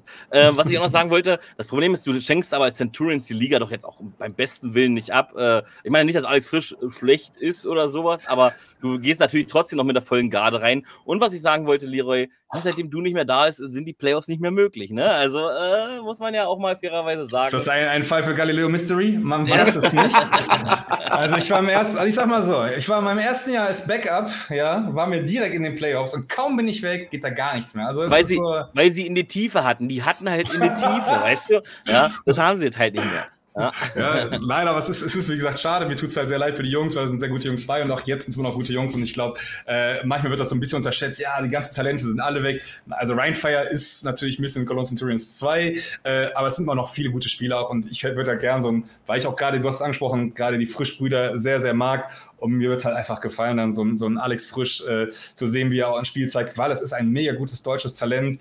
Ähm, nichts gegen die Amis, nichts gegen irgendwelche Imports, aber es ist einfach schön, wenn ich auf, auf äh, gewissen Positionen, die halt amerikanisch äh, historisch besetzt sind, deutsche oder halt eben homegrown Spieler zu sehen. Das finde ich einfach cool.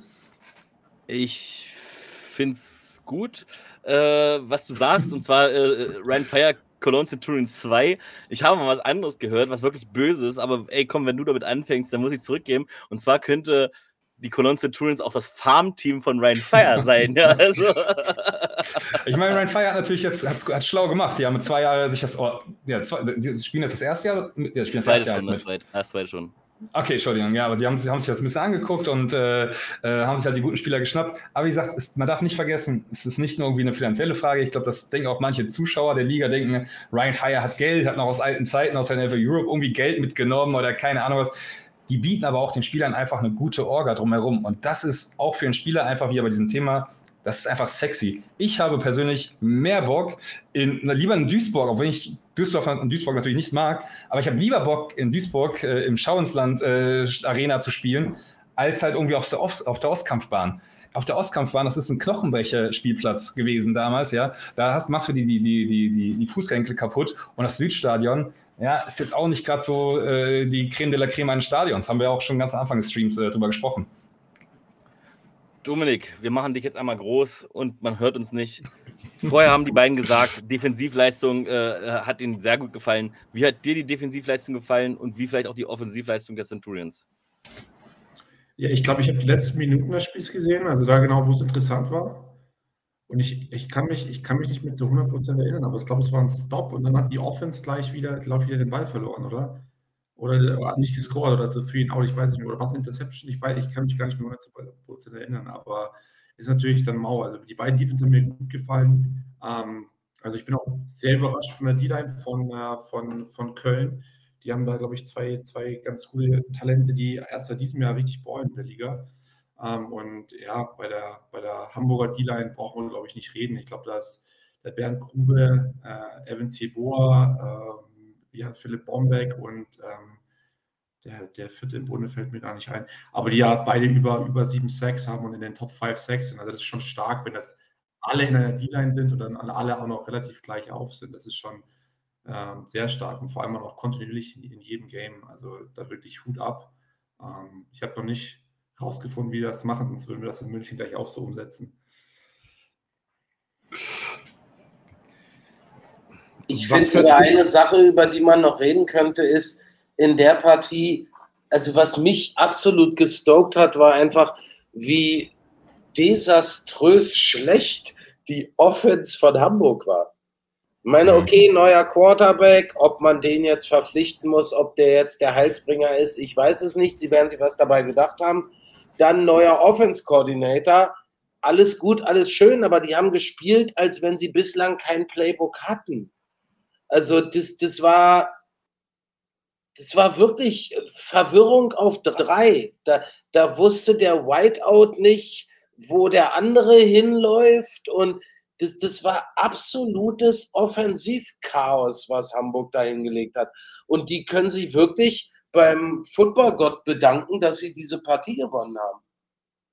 Man muss äh, man muss ja hier auch sagen, dass äh, äh, Green ja auch nicht wirklich viel gespielt hat, sondern viel Moritz Mark. Das und kommt auch noch dazu, das muss ich auch erstmal verstehen.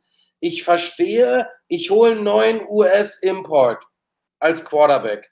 Okay, der kam jetzt vielleicht gefühlt 12 Stunden vorm Spiel erst an, hat wahrscheinlich bislang nur die Überschrift über dem Playbook gelesen und das war's okay, kann ich den nicht großartig einsetzen. Aber dann bleibe ich halt bei meinem Backup, bei meinem German QB und der hat ja keinen mega schlechten Job gemacht. Man hat ja, erste Halbzeit war schon nicht so geil. Ja, ja es war ein abgespecktes Playbook und es war auch nicht so super und du kannst von ihm natürlich auch nicht so viel erwarten wie von einem US-Import. Aber was ich denn nicht verstehe, denn funktioniert es mit dem deutschen Backup nicht, dann bringe ich für einen Drive den neuen US-Import rein auf Quarterback-Position. Da macht's Schnipp, Schnapp, Snap, Snap, Interception. Dann kommt wieder der Deutsche. Denn hinten werfe ich wieder den Ami rein. Also das habe ich nicht gecheckt. Also wenn dann, dann sage ich doch ganz einfach, hey, wir haben eine gute Offense-Line. Wir haben unseren deutschen Backup heute drin. Der Ami ist noch nicht so weit. Heute müssen wir mit äh, abgespeckten Playbook spielen. Aber das ziehen wir durch aber denn mal den rein und denn mal den rein. Ich habe zwischendurch noch gewartet, dass irgendein Whiteout noch Quarterback spielt. äh, weil also das Personalkarussell in der Offense von Hamburg, das war wirklich, als wenn die selber alle Fragezeichen im Gesicht hatten. Das habe ich gar nicht so mitbekommen. Also ich habe noch mitbekommen, dass Mack halt drin war, Moritz Mack, und dann hat es irgendwie aber nicht funktioniert. Dann kam Green, wurde noch schlimmer und dann kam ähm, Moritz wieder aufs Feld und dann war es eigentlich besser. Es war einfach besser und ich habe gar nicht mehr gemerkt, dass er zum Schluss nochmal reingekommen ist, der Green. Äh, oder also ich glaube, Mack hat durchgezogen bis zum Schluss dann, oder nicht? Ja, aber er war auf jeden Fall der, der es dann nach Hause gebracht hat, ja. Ja, ja, und auch verdient. Denn dann war vielleicht, ich habe das Gefühl, Marc, äh, kommt da, heißt der eigentlich Marc oder Marc? Marc. Moritz, nennen wir ihn Moritz. Ähm, Moritz kommt rein und äh, ja, verbockt, würde ich mal sagen. Es war wirklich kein gutes Spiel, die erste, die erste, äh, äh, ähm, äh seine erste Einsatzzeit, sage ich mal. Da kam Green und der verbockt es total. Und dann, als hätte so geglaubt, ey, ich kriege jetzt noch mal die Chance. Jetzt zeige ich es allen. So, so hat sich für mich angefühlt und auf einmal lief es ja jetzt nicht bombastisch gut, aber viel, viel besser wie in der ersten Halbzeit. Ja, wir dürfen halt nicht, wir dürfen halt gerade bei Quarterbacks darfst du halt nicht unterschätzen, wie riesig der Unterschied ist zwischen Training und Game Speed. Das ist einfach ein gigantischer Unterschied, ob da vier Typen auf dich zukommen, die maximal dich abklatschen und sagen, hö, dich hätte ich aus der Hose geschossen, oder ob da vier ankommen, die dich wirklich aus der Hose schießen wollen. Äh, übertrieben gesagt. Das ist und, und, und die Passrouten und die Coverages und das Lesen der, der, der Defense und so. Das ist für einen Quarterback, wenn der jetzt als Backup reinkommt, ein riesiger Unterschied. Game Speed und Training. Das dürfen wir nicht vergessen. Und ich finde, der Moritz hat einen, der hat einen guten Job gemacht für ein Backup. Du kannst jetzt nicht erwarten, dass er als deutscher Quarterback, als Backup reinkommt und die Cologne Centurions, die an dem Tag gut gespielt haben, mit 60 zu 3 wegbrezelt. Das kannst du nie erwarten. Ihr, schreibt noch einer in die Kommentare, ähm, das ist die Hamburger Quarterback-Verwirrungstaktik aus dem letzten Jahr. Da haben sie erst Cissé, den Magdevier Cissé. Das Problem ist, sie hatten erst Cissé und dann haben sie gemerkt, ey, so bitte hör nicht zu, weil das tut mir immer so leid, wenn ich da mal, er ist ja gar nicht mal so gut. Und dann auf einmal kommt Mack und überzeugt sofort, verletzt sich aber und dann mussten sie wieder auf C-State zurück. So hatte ich das äh, in Erinnerung. Ich kann jetzt auch komplett falsch liegen und ich hoffe, bete bei Gott, er hört das nicht. Natürlich bist du trotzdem ein guter Junge, ja, um Gottes Willen. Aber Mack war einfach besser. In, in, in, in, also äh, für mich, er hat dann auf einmal besser gespielt. Und äh, ja, dann kam halt die Verletzung dazu und dann ja, war halt wieder CC dran, weil sie einfach auch keine Alternativen mehr hatten. Ja, so habe ich das in Erinnerung. War natürlich vielleicht auch einfach Verwirrungstaktik, äh, kann natürlich auch sein. Ähm, aber ich glaube, so habe ich das in Erinnerung. Ja. Und mal gucken. Also ich finde, Mark hat sich gut präsentiert, aber ich glaube, wenn Green äh, sich ein bisschen einspielt, ihr wisst, ein Amerikaner wird dafür bezahlt, der steht sowieso auf dem Platz. Da kann Mark noch so gut gewesen sein, dieses Spiel. Ähm, ja. Nächstes Spiel spielt Green von Anfang an, bin ich mir sicher. Aber wir hatten ja vorhin geredet, warum man denn nicht einfach sich die Zeit nimmt oder jetzt auch vor allem am Ende der Saison äh, investiert in einen deutschen Quarterback oder in einen Homegrown Quarterback. Also mit, äh, ich glaube, in Köln dem jungen Talent. Und ich meine, in Hamburg ist es ja so ein bisschen Paradebeispiel, weil du hast ja letztes Jahr eigentlich zwei deutsche Quarterbacks, die jetzt mal potent sind in einer gewissen Hinsicht. Aber äh, der Verein, oder sagen wir mal so, der, Verein ist ja nicht das Team, ähm, schafft es halt nicht, zwei Jahre in Folge oder in, innerhalb von zwei Jahren aus dem Quarterback halt was Adäquates zu machen, was äh, in, in das Playbook passt. Und ähm, am Ende ist es dann hin und her zwischen zwei deutschen Quarterbacks und am Ende entscheidet sich halt wieder für den Amerikaner, weil es halt so ein bisschen die easy Decision ist. Weißt du, man hat alles getan, man hat einen Amerikaner, also geht man kein Risiko ein. Und ich glaube, dass es in der Liga aufgrund, wie sie aufgebaut ist, relativ kurzfristig, ja, kurze Offseason oder kurze Preseason, dass es halt einfach äh, noch schwieriger ist, äh, Talent zu entwickeln, auch zum deutschen Quarterback vor allem, wo es ja noch mehr Arbeit braucht als vielleicht auf anderen Positionen, ähm, als in der vereinsgetragenen Liga, wie der, der GFL zum Beispiel. Ja, auch davor, jetzt, bevor die ELF kam. Und das ist einfach meiner Meinung nach ein Paradebeispiel, ähm, warum es dann vielleicht gut gemeint ist, aber dann halt der Realität vielleicht doch nicht funktioniert. Ich finde cool, dass du das ansprichst, weil, weil ich finde, wenn ein, ein ELF-Team einen deutschen Quarterback aufbauen will, also ich gehe so weit, da werden Sie jetzt vielleicht einige aufregen, aber ich sage, es gibt in der ELF einen Head Coach, den du dafür nehmen könntest und das wäre John Schub, weil der hat schon in 14 Tagen in Hamburg den Sissay auf ein neues Level gehoben, äh, wo er nur 14 Tage da war und mit dem gearbeitet hat. Äh, Und ich glaube, wenn du dem wirklich Preseason ein gutes deutsches Talent hinstellst, ähm, das könnte was werden. Aber äh, das ist halt, du, du müsstest dich dann halt wirklich echt viel mit dem beschäftigen und musst viel, viel Arbeit da investieren. Und dafür hat ein Headcoach in der ELF viel zu viele Baustellen. Da ist es dann, wie du gerade gesagt hast, da ist es dann einfach der clean, sure way Du nimmst einen US-Import und yo, dann hast du das Problem schon mal von der Backe. Das hat auch äh, Coach Kamer gesagt. Das Problem ist natürlich, können wir mit einem deutschen Quarterback gehen. Dann muss der deutsche Quarterback aber auch auf alles verzichten. Das heißt, er darf nicht nebenbei arbeiten. Er muss 24-7 erreichbar sein, wie es halt nun mal auch ein Amerikaner in dem Fall ist. Ähm, und das funktioniert. Ich glaube, als gerade auf dieser Position, wenn du da der Spielmacher schlechthin sein willst, musst du zu 100%ig auch diesen äh, Sport äh, hingeben. Natürlich hat das ein äh, Ceesay letzte Saison auch okay äh, gemacht. Äh, Mark hat das okay gemacht. Ich denke mal, die werden nebenbei auch irgendwas machen. Vielleicht studieren sie auch. Ich weiß es nicht. Was ich ich habe jetzt ehrlich gesagt gerade aus dem Kopf keine Ahnung. Äh, oder in Jan Weinreich genauso. Aber ich glaube, wenn die wirklich noch äh, richtig einen 8-Stunden-Job hätten und sowas, ich weiß nicht, wie das noch funktionieren soll. Vielleicht funktioniert es, weil du ultra mega Top-Talent bist und einfach aus dem Schlaf aufwachst und Bälle wirfst. Wie aber ich glaube, wenn du, ich glaube, es funktioniert mit einem deutschen Quarterback, aber ich glaube, da hat Coach Kenny ganz unrecht, da musst du dich halt auch wirklich 24-7, jedenfalls in der Saison und auch in der Offseason, da tatsächlich dazu verschreiben, dass du halt äh, ein Profi sein willst und nicht einfach nur ja, du kannst es nicht mit einem halben Arsch machen, Quarterback. Das geht, glaube ich, nicht. Also könnte eine Franchise es sich leisten, einen Jan Weinreich zwölf Monate lang komplett zu bezahlen, sodass er nicht mehr irgendwo arbeiten gehen muss und sich nur auf Football konzentrieren kann und der den richtigen Coaching-Staff um sich rum bekommt und eine gute Offense-Line, dann kannst du definitiv mit dem Jan Weinreich vom Talent her äh, die Liga bestreiten. Haben wir ja auch schon gesehen, tatsächlich im allerersten Jahr. Ich meine, da gab es natürlich noch Madelon, darf man nicht vergessen, wer sich an den noch erinnern kann.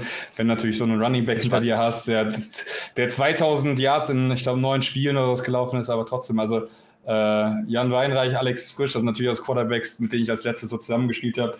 Ich glaube, manchmal ist das ein bisschen unterschätzt, was man deutschen Quarterbacks auch zumuten kann, aber ihr sagt es auch ganz klar, ja, ähm, Quarterback ist ein, fast ein Fulltime-Job, jedenfalls geistig ist es auf jeden Fall ein Fulltime-Job und äh, deswegen, aber war gerade für mich auch dieser Punkt mit den Centurions, so ein Frisch jetzt für, für mich jetzt die Chance zu sagen, hör mal, es geht eigentlich um nichts mehr außer ums Prestige. Und dann ist doch eigentlich so eine gute Zeit zu sagen, hör mal, weißt du was, lass den Jungen ein bisschen spielen, er sitzt seit drei Jahren, ist der Backup und äh, vielleicht kann er sich selbst irgendwie ein bisschen bewähren, vielleicht für ein anderes Team. Es geht, aber es geht nicht um Prenti, äh, Pre, Pre, Pre, ich kann nicht aussprechen, Prestige. Prestige. es, geht, es geht nicht darum. Das Problem ist, das ist eine Liga, die finanziell aufgebaut sein. Es geht um Sponsoren. Und wenn du dich jetzt wegspecken lässt, nur weil du mutig bist und auf Alex setzt, äh, Nee, ja doch, Alex jetzt. Also nichts gegen Alex, vielleicht würde er das Spiel auch gewinnen, um Gottes Willen, ich will ihn jetzt gleich das, absprechen. Das glaube ich nämlich. Das, Aber du, musst, du musst diesen Mut haben, dass du musst dich dann den Sponsoren äh, äh, und, und, und Investoren und wen alles, musst du dich rechtfertigen, warum du diesen Weg gegangen bist. Und wenn er nicht funktioniert, kriegst du halt aufs Maul. Ja, wenn er funktioniert, ey, dann bist du der Heilsbringer, dann bist du der Gott, weil dann kannst du erstmal wieder schön einen Ass, wieder einen Madrelont nach hinten holen oder noch einen Wide Receiver, also auf Deutsch wie bei Jan Weinreich, alles gut. Aber diesen Mumm musst du halt einmal haben und deswegen glaube ich, sehe ich das in, in der nächsten Nähe zeitnah auch nicht, dass ein. Ähm, für Sponsoren ist das eigentlich super, super spannend. Nämlich, guck mal, schau dir zum Beispiel Jan Weinreich an, das war, wurde gerade auch genannt, also Alex Frisch, das sind beides halt absolut kölsche Jungs. Ne? Und guck dir an, wie viel, wie viel Reichweite Jan damals noch produziert hat, weil er nochmal ein Kölner Quarterback in einem Kölner Team war. Also ich glaube, das ist sogar für Sponsoren. Wer, ist momentan Hauptsponsor bei den Centurions? Wenn ich das richtig im Kopf habe, Hauptwerbeträger ist doch hier äh, Kölner Bier, das. Kölsch. Kölner Bier. Der, der, Jan trinkt das Bier, ich weiß nicht, ob er das Bier trinkt, aber der wird auf jeden Fall dafür Werbung machen, weil er auf jeden Fall gerne Kölsch trinkt. Weißt du, und sowas. Also eigentlich ist ja, ja so ein, ein, ein, ein, Quarterback oder ein Spieler, der das ganze Jahr in Köln ist und Köln liebt, viel interessanter. Ich, ich rede nicht davon, dass jetzt so ein Alex Frisch auf den Platz geht und das Spiel verliert und sagt, boah, scheiße, ich habe sieben Picks und dann nach ich nach Hause und sagt, boah, geil, ich habe gespielt. Ich glaube tatsächlich daran, dass ein Alex Frisch so ein Spiel auch gewinnen kann wie gegen Hamburg. Und das ist deswegen, sage ich, lass ihn lieber spielen, bevor er halt einen Amerikaner spielt, der den Job halt genauso gut macht, aber nur deswegen spielt, weil er halt das A ne, hinten auf den Helm geklebt hat. Du hast natürlich recht, aber wenn du jetzt mal so ein bisschen die Augen zumachst, ich meine, bei Köln gebe ich dir recht. Also, wenn ich jetzt die Augen zumache und an einen Kölner Quarterback denke, denke ich an Jan Weinreich. Ja, weil die anderen haben danach nichts mehr gerissen. Egal wer da war. Ich kenne die ganzen Namen schon gar nicht mehr, weil, weil, weil es einfach, weißt du, es ist nichts passiert. Aber wenn man natürlich jetzt mit Jan Weinreich, jetzt mit einem Jadon Clark in, bei Ryan Fire vergleicht, also, weißt du, natürlich könntest du da auch wieder einen anderen Deutschen hinstellen, würde es wahrscheinlich auch funktionieren. Aber ich glaube, da ist doch das, ich weiß nicht, ob das jetzt sexier wäre, wenn es ein Düsseldorfer Quarterback wäre. Ähm, aber dafür ein bisschen weniger erfolgreich zum Beispiel. Weiß ich, weiß es nicht. Äh, Glaube ich, ja, glaub ich ja nicht. Aber gut, ich bin auch heute echt am madig reden, oder Stefan? Ja, ja, ich, Du Ja, bist das heute. ist ein bisschen miese also du, heute. ja, ich glaube, du hast deine Tage. Ja, das kann natürlich sein. Äh, aber es muss ja auch einer mal ein bisschen, äh, ein bisschen anders sein heute. Ähm, haben wir eigentlich über das Spiel schon geredet? Ich glaube schon. Ähm, dann lass uns mal zum nächsten Spiel. Ach, hier war noch eine Frage. Ähm, haben wir denn überhaupt deutsche ähm, talentierte Quarterback, die euch jetzt so spontan einfallen? Einen möchte ich sagen, Jan Weinreich, auch wenn der aussieht wie 35, ist der graue 25, 26, der ist noch jung. Ja, äh, darf man halt nicht vergessen. Aber äh, komm mal, Leroy, wen kennst du da noch alles? Alex Frisch hast du gesagt, wen, wen gibt's noch? Nur, nur so, Jan war übrigens vor, vor zwei Wochen hier, deswegen, äh, nicht vor, ja, vor zwei Wochen war er, war auf Mallorca-Besuch und äh, wir haben eine Bälle am Strand geworfen und er hat immer noch einen unglaublich guten Arm, auch wenn hier ne, die letzte, das letzte Spiel leider mit viel war- es? Mit Schau vier. mal in Stuttgart nach, ja, was die Fans da so reichen.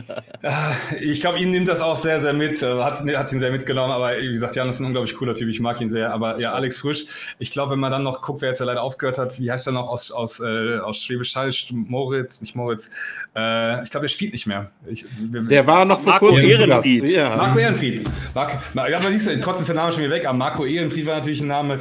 Ähm, und, ich Kennt, man hier in der Webshow tatsächlich, weil der auch schon äh, Ja. zweimal, dreimal Gast war, ja. Und ich glaube, noch ein Name ist äh, Max, Max Helbig. Gibt es diesen Namen? Gibt es als Quarterback irgendwie sowas? Oder verwechsel ich den gerade? Wie, heißt der, wie hieß der Ersatzquarterback von Frankfurt im ersten Frankfurt, Jahr? ja, ja. Äh, Johann Äh, Knecht. Johann Knecht. Dankeschön. Oh, ich komme ja auf Max Helbig.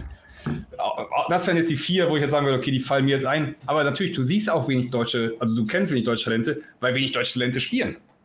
Also, wenn halt nur vier äh, Deutsche spielen auf, auf der Position, kann ich auch maximal nur vier kennen, außer vielleicht noch mit dem, meinem Backup-Quarterback, der meinem Team der Weiß Backup nicht. ist. Schwäbisch Hall spielt mit einem äh, Quarter, äh, mit deutschen Quarterback. Ich, falls sie es nicht geändert haben im Laufe der Saison, weil ich verfolge die GFL jetzt nicht so hart. Ja, und damit Ähm, bist du auch, glaube ich, bei dem einzigen Team, was mit einem deutschen Quarterback spielt. Genau, ich wollte es gerade sagen, es ist ja nicht so, dass die GFL, die große Ausbildungsliga GFL, so unglaublich auf deutsche Quarterbacks setzt. Also du musst dir ja nur die Statistik da angucken. Äh, Aber ganz- ist aber kein ganz ehrlich- der deutschen Pass hat. Also Das Problem ist, die GFL ist aber keine Ausbildungsliga, das ist die höchste deutsche Bundesliga und auch die wollen schöne Ergebnisse erzielen und nicht einfach eine nein, Ausbildungsliga sie sein. ja Halt, so stopp. Halt, Halt, stopp. stopp. Also, das ist nun definitiv die Aufgabe eines Vereins, Spieler in ihrem Sport weiter auszubilden. Egal ob in der ersten Bundesliga oder in einem Dorfverein wie bei uns. Das ist richtig, aber es heißt nicht, dass es Deutsche sein müssen. Du kannst auch Amerikaner ausbilden. Du bist ja nicht aber verpflichtet. Es ist halt eben, ich finde genau das nämlich eine Schande. Das, das, ich wollte jetzt schon drei Minuten was sagen, dass ähm, in der GFL Junior wirklich talentierte Jungs Hm. jahrelang aufgebaut werden. Und das sind Jungs, die tatsächlich, also ich kenne, glaube ich, jetzt zwei oder drei, ich, mir fallen jetzt die Namen zwar wirklich nicht rein ein, aber es sind zwei, drei Jungs, die in Düsseldorf, die in, bei den Crocodiles in Köln, und das gibt es in Schwäbisch Hall sicherlich genauso, Jungs, die da aufgebaut werden, die wirklich tolle Leistungen schon in der GFL Junior zeigen und danach eigentlich, wenn sie spielen wollen, nur noch in der Regionalliga, wenn überhaupt, weil da sind auch schon ganz viele Amis unterwegs. Also wirklich dann spielen wird schwer als Quarterback. Ganz, ganz schwer. 100 Prozent. 100 Prozent.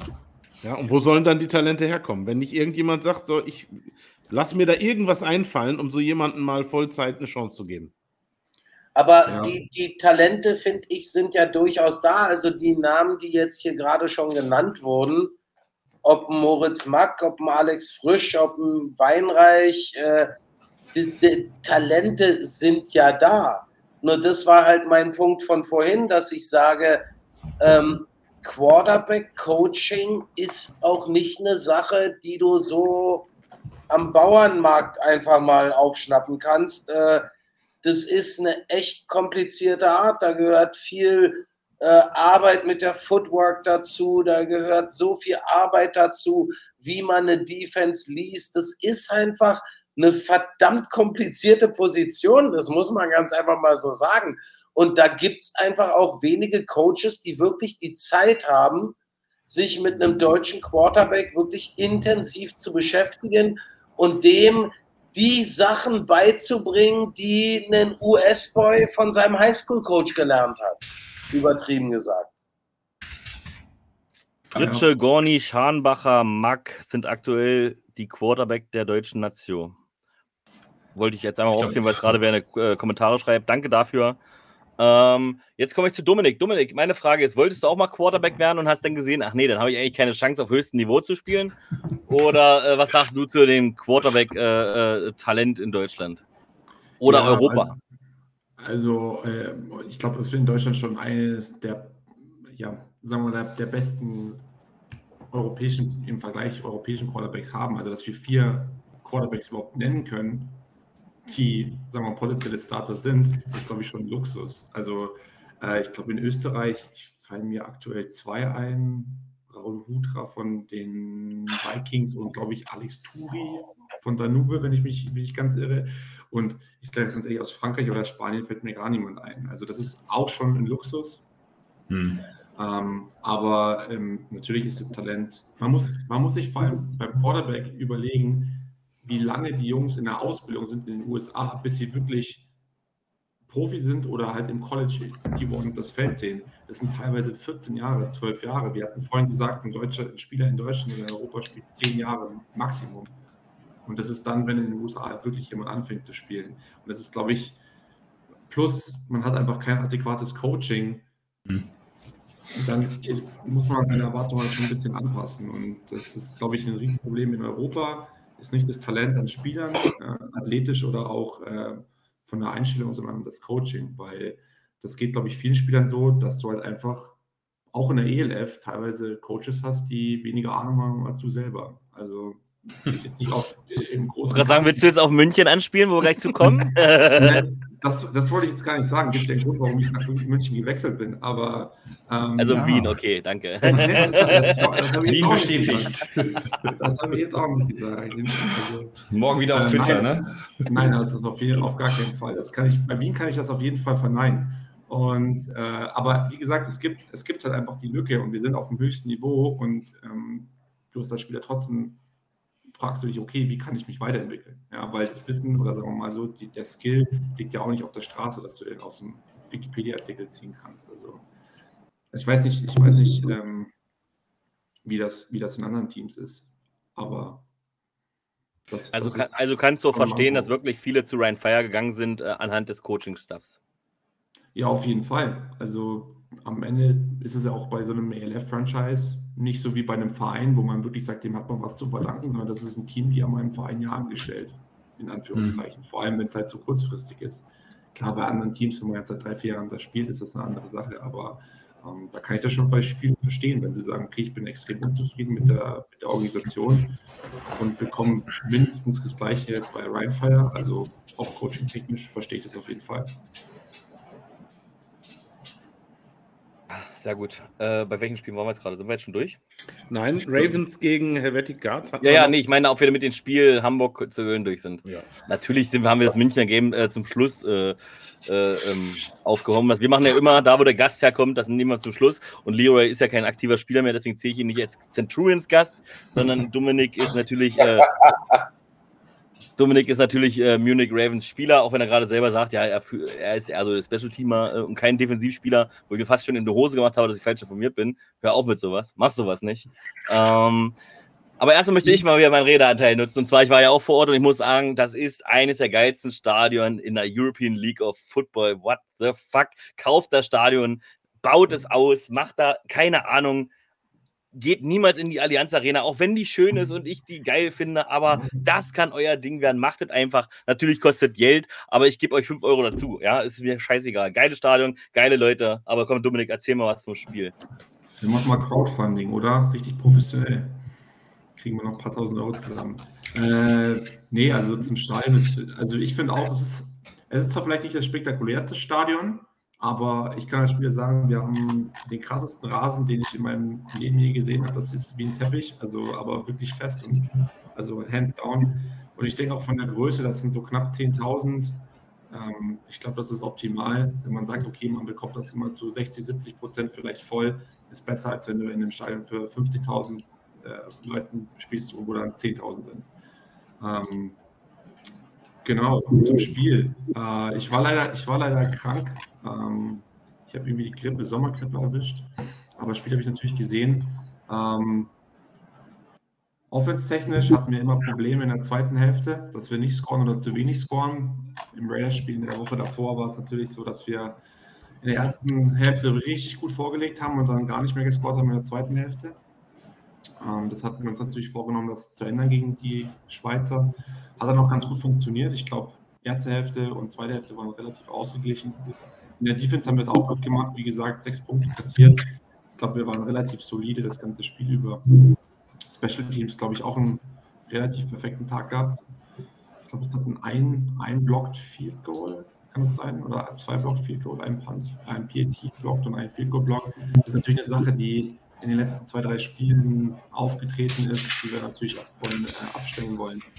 Ähm, wie wir vorhin schon gesagt haben beim Throners Game. Ein Spiel besteht aus drei Units und nicht nur zwei. Deswegen, das ist so eine Sache, wo wir für, die nächste, für das nächste Game auf jeden Fall dran arbeiten müssen. So grobes Resümee. Und wo wir dann auch zu den Helvetic Guard kommen, wir, wir haben vorhin gesagt, okay, mit es ist wenigstens eine Unit da, äh, die zeigt, dass die Liga würdig ist und, und da auf den Rest kann man aufbauen. Aber in diesem Spiel hat man halt gesehen, äh, sorry, liebe Guards-Fans, aber kaum, also das Problem ist, die Guards besteht momentan nur aus Defense. Die haben die letzten drei Spiele gewonnen. Natürlich ist die Offensive auch irgendwo da, aber äh, Spiele gewonnen, Spiele gezeigt hatte Defense und Herr Jonkmanns natürlich.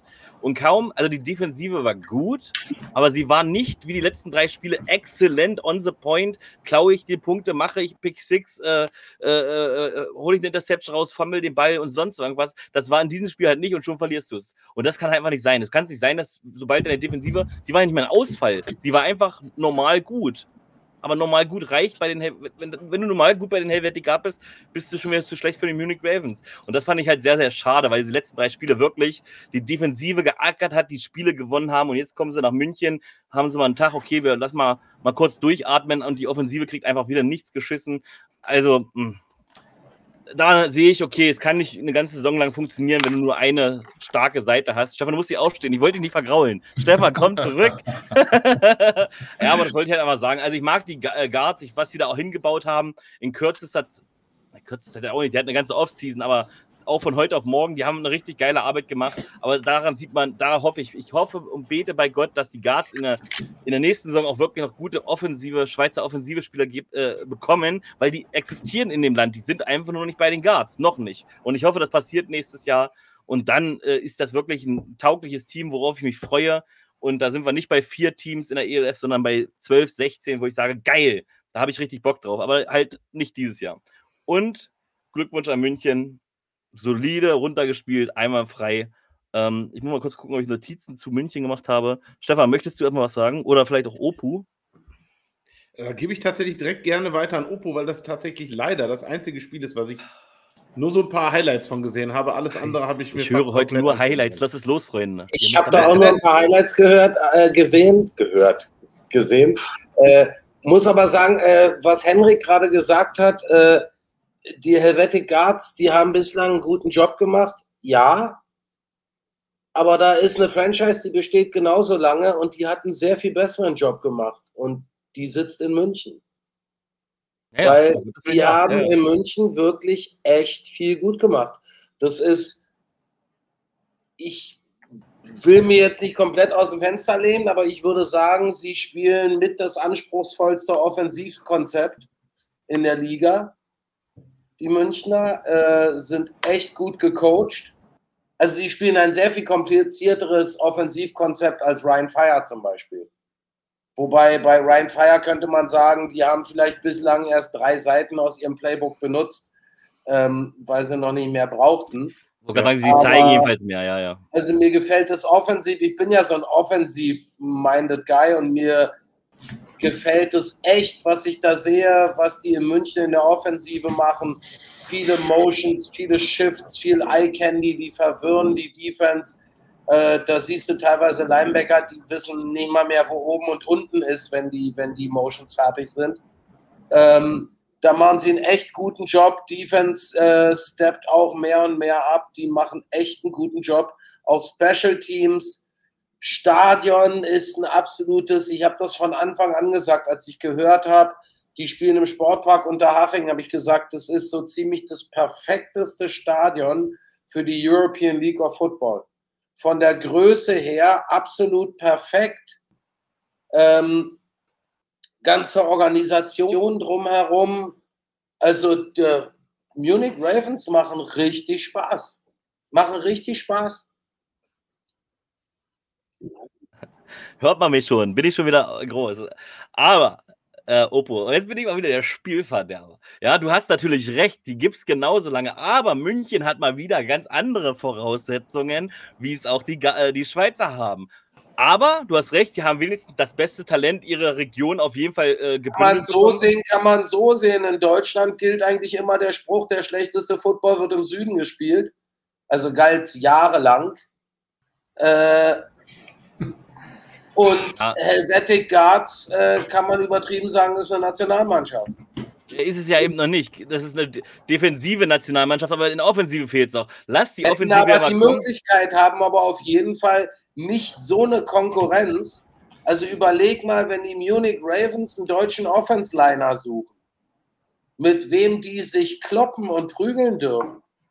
Das und fest. das ist ja das ist ja mit das größte Problem in dieser Liga. Da kannst du egal mit welchem Coach reden. Wo bekommst du Offense-Liner her? Da zerbrechen die sich alle den Schädel bis zum geht nicht mehr. Weil das reicht halt nicht, äh, zwei Meter groß zu sein und 150 Kilo zu wiegen, reicht halt nicht aus. Frag mal in Berlin nach, da haben die zwei Jahre Erfahrung mit. Oder Leipzig. Äh, da haben sie zweieinhalb Jahre Erfahrung damit. Berlin holt, holt, sich solche Leute ja gerne als Quarterback. Ja. zum, zum Beispiel, ja. Aber Dominik, ja. ich, ich, wollte, Dominik, ich wollte dich kurz was fragen. Ich meine, warte, ich muss kurz gucken. Du hast bei den Munich Cowboys gespielt. Gut, du warst kurz mal im Norden, aber dann warst du wieder bei den Munich Cowboys. Spielt man da so, schlechten, spielt man da so schlechten Football im Süden? ja, es ist auf jeden Fall, ist auf jeden Fall anders. Ne? Also das ist natürlich, ich weiß ich habe den Norden mitgemacht, da war, da war äh, Potsdam, Potsdam stark, da war Dresden stark, da war Hildesheim stark. Das war schon sehr kompetitiv in der Saison, muss ich auf jeden Fall sagen. Das waren, das waren auf jeden Fall auch äh, teils echt close Games. Ähm, und im Süden ist es halt, ja, da gab es mal Frankfurt, die aber jedes Mal zwei, zweimal im Jahr in Schwäbisch Hall verloren haben und eigentlich die letzten, boah, wann hat Schwäbisch Hall das letzte Mal verloren? 2017, 2016 gegen Comets, Allgäu, ich weiß es nicht mehr, irgendwann war so ein Game. Und dann haben sie 57 Spiele in, in Folge gewonnen. Also ja, äh, es ist ein anderer Football. Allerdings muss man auch sagen, dass in Bayern halt immer, in ganz Bayern gab es halt vier GFL-Teams, ja, also zu Hochzeiten. Und da muss halt 50 Spieler pro Team aufteilen. 200 Spieler in ganz Bayern, GFL-tauglich, ist halt wirklich schwierig. Bei den Ravens war es jetzt halt so, dass halt, wie gesagt, die meisten von den Spielern halt wirklich mal in einem Team zusammengekommen sind. Und da hat man einfach schon gemerkt, okay, viele waren einfach überfordert, weil sie halt einfach Backup waren und ihr Leben lang als Starter. Lokalmatador in Ingolstadt oder in, in Kempten und ähm, dann bist du halt einfach nur noch Backup oder beziehungsweise Rotationsspieler. Und äh, ja, da sieht man halt, dass wir eigentlich doch europaweit ein ganz gut kompetitives Team jetzt mal auf die Beine stellen kann.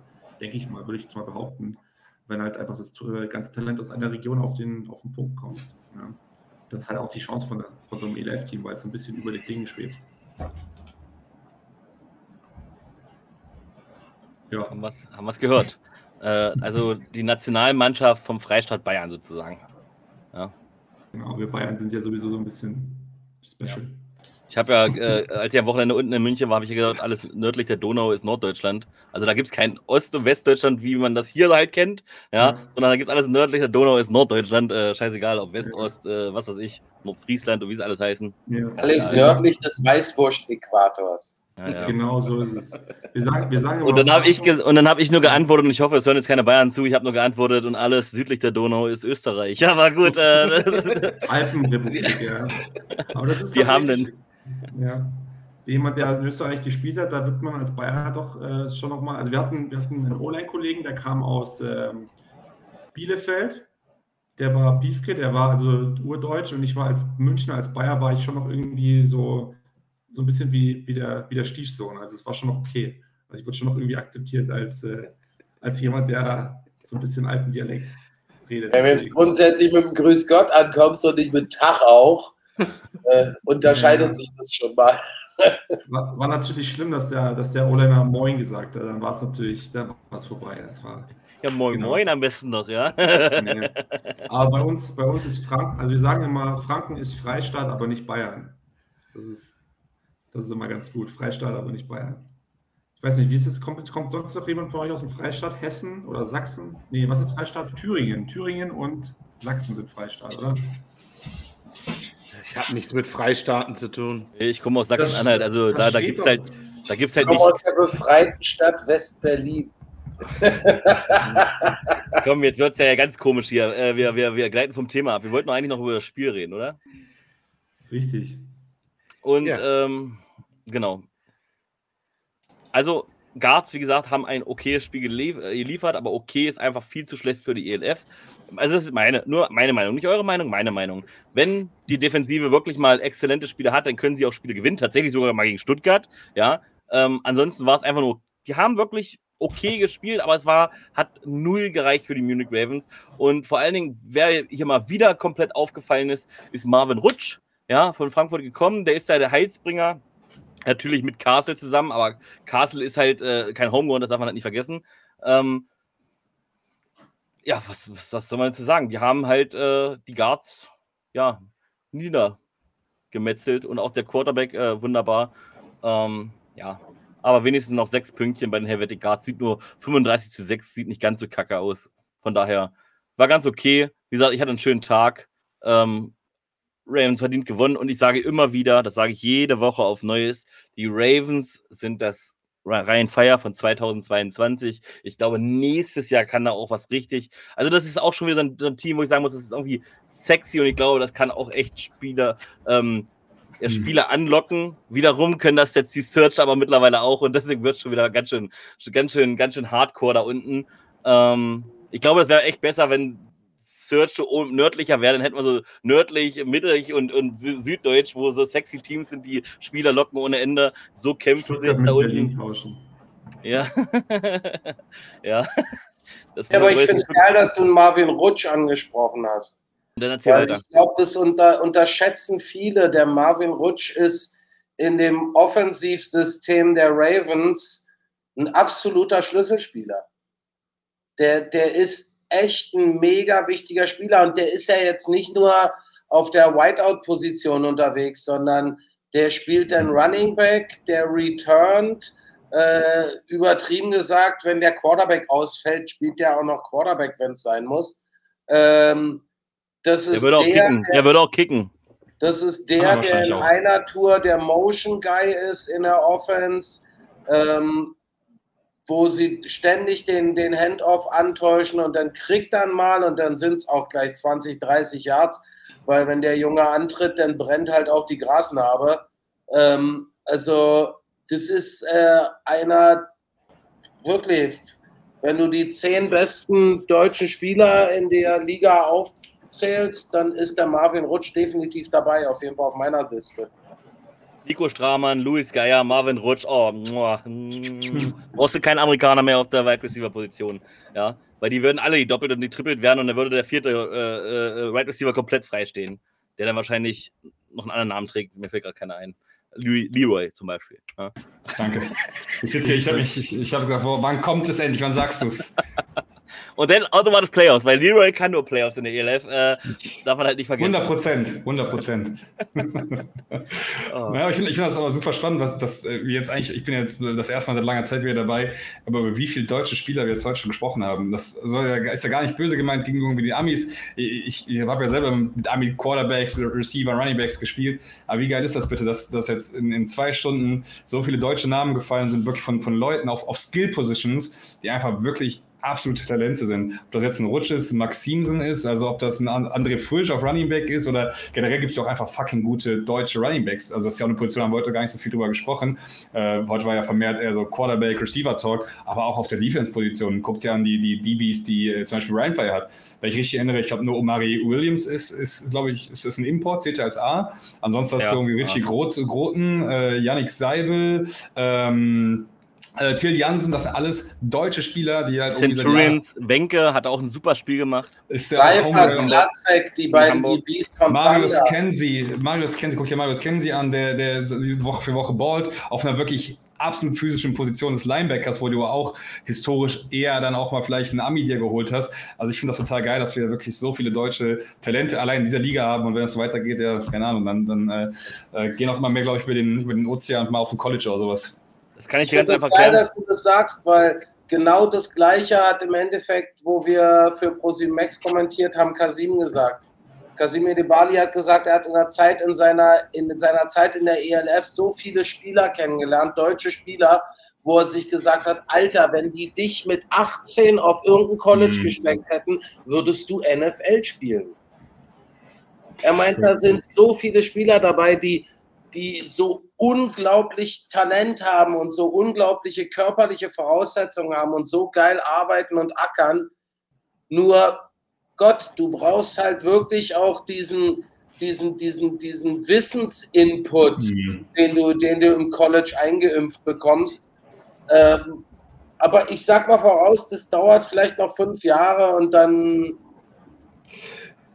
sind wieder in der NFL ein paar mehr wirklich deutsche hm. Spieler, die auf Skill Positions unterwegs sind und jetzt nicht in Anführungsstrichen deutsche Spieler, die jetzt zur Hälfte Deutsch, zur Hälfte Amerikaner sind, ja. sondern welche, die wirklich aus dem deutschen Football oder aus dem europäischen Football hochkommen.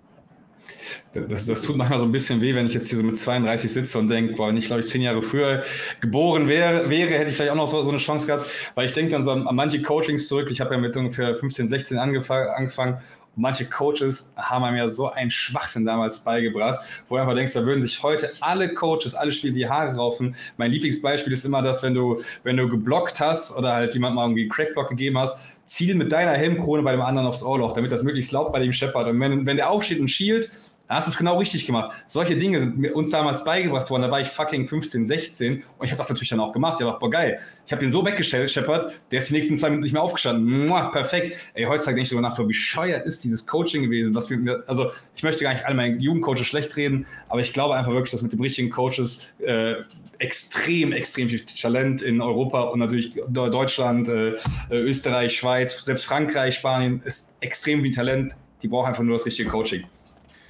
und ich bin ja auch der Meinung, weil du gesagt hast, wir, wir heben so viel Deutsche raus oder, oder, oder eher Homegrown, also nicht nur Deutsche, sondern ist ja auch in Italien und mhm, genau. äh, das hat einfach äh, drei Gründe. Ich glaube, das ist seit Gründung von Football ist das einfach so, weil wir die Liga hat so beharrt auf Homegrown, ist ja das Ding, was sie mittlerweile auch machen. Also man muss sagen, da haben sie sich zum Beispiel verbessert. Man muss die Liga auch mal loben. Anfangs haben sie immer nur die Amerikaner gelobt und wenn man Deutscher oder Italiener erwähnt wurde, oder nee, Italiener war Quatsch, aber Spanier, dann war es schon eine große Nummer, kam aber selten vor. Mittlerweile machen sie ja auch wirklich viel für die Homegrowns und erwähnen sie auch ganz oft. Und der zweite Punkt ist einfach, ich bin ja auch ein Arschloch, ich habe ja selber nie gespielt und ich gehe einfach davon aus, dass wenn das Vollzeitprofis sind, dass sie auch abliefern müssen.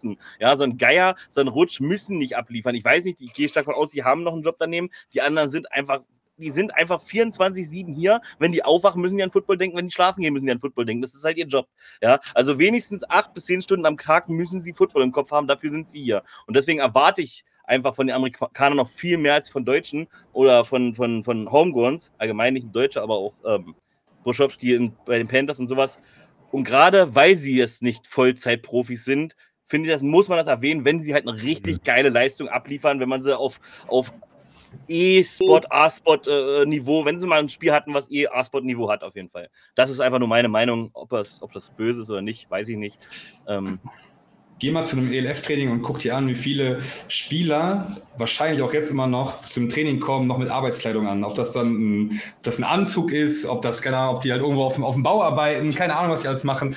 Die kommen wirklich an und die, die, die arbeiten acht Stunden von 9 bis 18 Uhr setzen dich ins Auto, essen im Auto, ziehen vielleicht schon im Auto irgendwie das Jersey schon mal drüber, damit du schneller bist, kommst um 19.30 Uhr an, um, um 20 Uhr geht das Training los. Und wenn du so einen langen Tag hast und es trotzdem schaffst, Woche für Woche auch diesen, diesen Willen und diesen Biss zu haben, nicht nur das Talent, sondern auch diesen Willen und Biss zu haben, da durchzuarbeiten. Deswegen, also ich habe da sehr, sehr großen Respekt vor, was die, was die Homegrowns in allen, in allen Nationen, die momentan in der Liga sind, leisten. Das musst du erstmal schaffen, so viel, so viel Bock auf Football zu haben. Bestes ja, wir Beispiel. dürfen auch nicht vergessen, die kommen von der Auswärtsfahrt morgens um sechs zurück. Ja, ja. Und dann heißt es, okay, jetzt gibt es einen frischen Kaffee und um acht gehst arbeiten. Ja. Das macht auch was mit deinem Körper und mit der Erholung und was weiß ich nicht alles. Also wenn du jetzt mal, wir haben jetzt viel über Wide Receiver gesprochen, wenn du jetzt einen Wide Receiver wie einen Louis Geier nimmst, der vier Quarter lang zwar abliefert, aber auch richtig einsteckt, weil gerade der Louis Geier geht ja auch auf Passrouten, die jetzt nicht so absolut ja, Wohlfühl-Area für Wide Receiver sind, sagen wir mal. Ähm, das, das merkst du, ja, der, der ist einfach frühestens Mittwoch ist der wieder bei, okay, wir können an Trainieren denken. Weil, weil, und die, und die, die US-Imports, ja Gott, die kommen auch um 6 Uhr morgens nach Hause, aber dann können sie bis 13 Uhr pennen. Und dann überlegen sie sich, ob sie sich irgendwo massieren lassen oder laufen gehen oder was weiß ich, während der deutsche Spieler irgendwo sitzt und schuppert. Hm. Ja, absolut. Ja, wir, haben ja auch, wir haben ja auch über hohe, ich meine, über hohe Verletzungsquoten, ähm, ja, wird ja schon seit zwei Jahren so ein bisschen ge, geweint und ich sage mal so, klar, das bringt der Sport an Football mit, aber ähm, ich glaube, was wir gerade gehört haben, ist auch ein Grund dafür. Das soll einfach einen immensen Anspruch an Regeneration hast. Und äh, das kannst du natürlich durch Schlaf, durch optimierte Ernährung, aber auch durch Massagen, Eisbaden, was auch immer, oder wie gesagt, einfach mal ausschlafen, äh, hinbekommst. Und für viele ist es halt ähm, über einen gewissen oder einen Zeitraum von 14 Wochen halt nur bedingt möglich. Ne? Und äh, das, das äh, bedenkt man auch nicht, dass der, die Belastung ähnlich wie bei NFL-Spielern ist, also annähernd mal und, mhm. äh, aber die Grundvoraussetzungen halt komplett verschieden sind. Ja. Und deswegen ist es noch bemerkenswerter eigentlich. Finde ich ganz spannend, wenn ich dazu noch kurz was sagen darf, ist so dieses, also nicht nur der Körper, sondern auch die Psyche, weil du sagst es gerade, Hendrik, du, du, äh, ne, du erwartest, dass die Leute, halt, die in der ELF spielen, natürlich, dass sie halt Profis sind. Ähm, aber ich meine, deine, dein Privatleben leidet darunter, deine Beziehung leidet teilweise darunter, wenn du jedes Wochenende unterwegs bist. Du bist auf einmal auf Hochzeiten nicht mit dabei oder hast jede Woche musst du dich entscheiden, fahre ich jetzt zum Geburtstag von meinem besten Freund oder fahre ich aufs Auswärtsspiel mit? Normalerweise nimmst du das Auswärtsspiel, das heißt auch deine Psyche ist halt 14 Wochen lang oder halt, egal wie lange deine Saison dann geht, absolut belastet. Und auch so ein Jan Weinreich, nochmal, um darauf zurückzukommen, mit dem, mit dem absoluten Abfuck-Spiel, der ist danach auch nicht ins Bett gegangen und hat gesagt, boah geil, ich freue mich morgen auf den nächsten Tag und äh, äh, wird ein schöner Tag und ich gehe arbeiten oder studieren, was auch immer. Also ich weiß ja, was er macht, aber gehe halt arbeiten. Nee, der hat die ganze Nacht hat er darüber nachgedacht, was für ein Kackspiel der abgeliefert hat. Und das, das muss, darf man auch einfach nicht vergessen, wie viel und wir haben ja auch nicht so, also jedenfalls kenne ich kein Team, korrigiert mich gerne, das irgendwie so einen Sportpsychologen mit dabei hat. Also ich habe einen noch nie beansprucht, aber ich, ich wüsste auch nicht, ob ich ihn jetzt brauche, aber ich kenne kein Team, das, das das anbietet. Das sag mal, ich habe einen Tough Loss. Willkommen in der Liga, das gibt es tatsächlich. Ja, ich glaube, ja. Berlin hat doch, glaube ich, einen, ne? Oder einen. Das haben, das haben mehrere Teams mit. Achso, ich glaube, Stuttgart hat ja diesen Jahr auch einen, also Search. Ähm, dass der Jan dann da war nach dem Spiel. Ja gut, da muss man halt das Ego noch haben, das auch in Anspruch nehmen, das stimmt, ja. Ähm, aber was ich auch noch sagen wollte, bei Jan ist ja auch halt auch so, er möchte, er hat auch den Standard wirklich, denn e wenn zu spielen, dann ELF. Das hat er ja, glaube ich, mal gesagt, ohne vielleicht jetzt äh, alles ausschließen zu wollen. Und das Problem ist, mit so einem Spiel kann man ja auch seine Karriere tatsächlich kaputt machen, weil es sind halt nur, wenn du jetzt aus deutscher Sicht guckst, sind halt nur sieben, hier doof, äh, wie viele Teams haben wir denn in Deutschland? Sieben, ja, äh, deutsche Teams, die dann halt äh, zur Verfügung sind. Und damit, wenn die natürlich, sind acht Teams, ja. Was denn nur? Ja, klar, Leipzig ist raus, hört doch mal auf jetzt hier. Ähm, unser Moderator im Hintergrund, der schüttelt die ganze Zeit den Kopf, den könnt ihr leider nicht sehen, ich sehe ihn die ganze Zeit schrecklich. Ähm, auf jeden Fall, was ich jetzt noch sagen wollte, wo bin ich stehen? Ach so, genau, dann kann das, er hat jetzt halt so ein Scheißspiel hingestellt, auf das gucken halt alle zurück. Ne? Nicht auf seine mhm. Leistung, wie er, wie er, vorher bei den St. abgeliefert hat, über zwei Jahre, sondern tatsächlich über dieses Spiel. Und das ist natürlich auch was, was auf, ja, damit. Aber in der Sicht von Coaches macht ein Spiel jetzt, äh, also ich glaube nicht, dass irgendein Coach, Jan Weinreich, nicht heiert, aufgrund dieses eines Sp ja. Spiels. Dann ist meine Frage. Weil da hat wirklich jeder in dem Team komplett Bockmist gebaut. Von Wide Receivern über Offense Line, über Defense. Da lief ja in der gesamten Mannschaft nichts rund. Und ich glaube, dass man, dass Coaches sich denn schon, also wenn sie ein paar Synapsen haben, die da oben miteinander funken, äh, dann, dann haben sie schon den Intellekt, dass sie sich ein bisschen mehr angucken als nur ein Spiel. Und dann äh, ist Jan Weinreich definitiv, wenn er beruflich so zur Verfügung steht, dass er sich voll einsetzen kann, denn, denn äh, ist der definitiv einer, mit dem du in der ELF antreten kannst. Aber wie gesagt, die Sache ist ja die, hier Alex Ferrari hat das immer so schön gesagt, äh, du musst halt mit einem deutschen Quarterback arbeiten, weil ein deutscher Quarterback, der telegrafiert die Pässe halt noch an die Defense. Äh, da weiß die Defense nach einer halben Sekunde, wo der Ball hinkommt, weil der guckt da halt die ganze Zeit hin.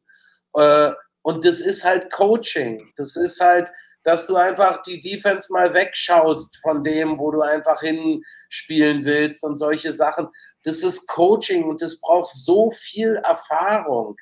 Äh, das ist so schwer und äh, ich meine, sorry, man, man sieht es zwar auf einem anderen Niveau, aber man sieht es Jahr für Jahr in der NFL, dass es Leute gibt, die auf der Quarterback-Position von dieser höchsten Spielklasse klassisch ab, abprallen, weil sie es einfach schlichtweg nicht drauf haben. Äh, das, man, das darf man immer nicht vergessen, wie komplex diese Position ist. Ja, das stimmt. Was, was da im Chat gerade steht, da widerspreche ich vehement. Mit den Homegrown besser bezahlen?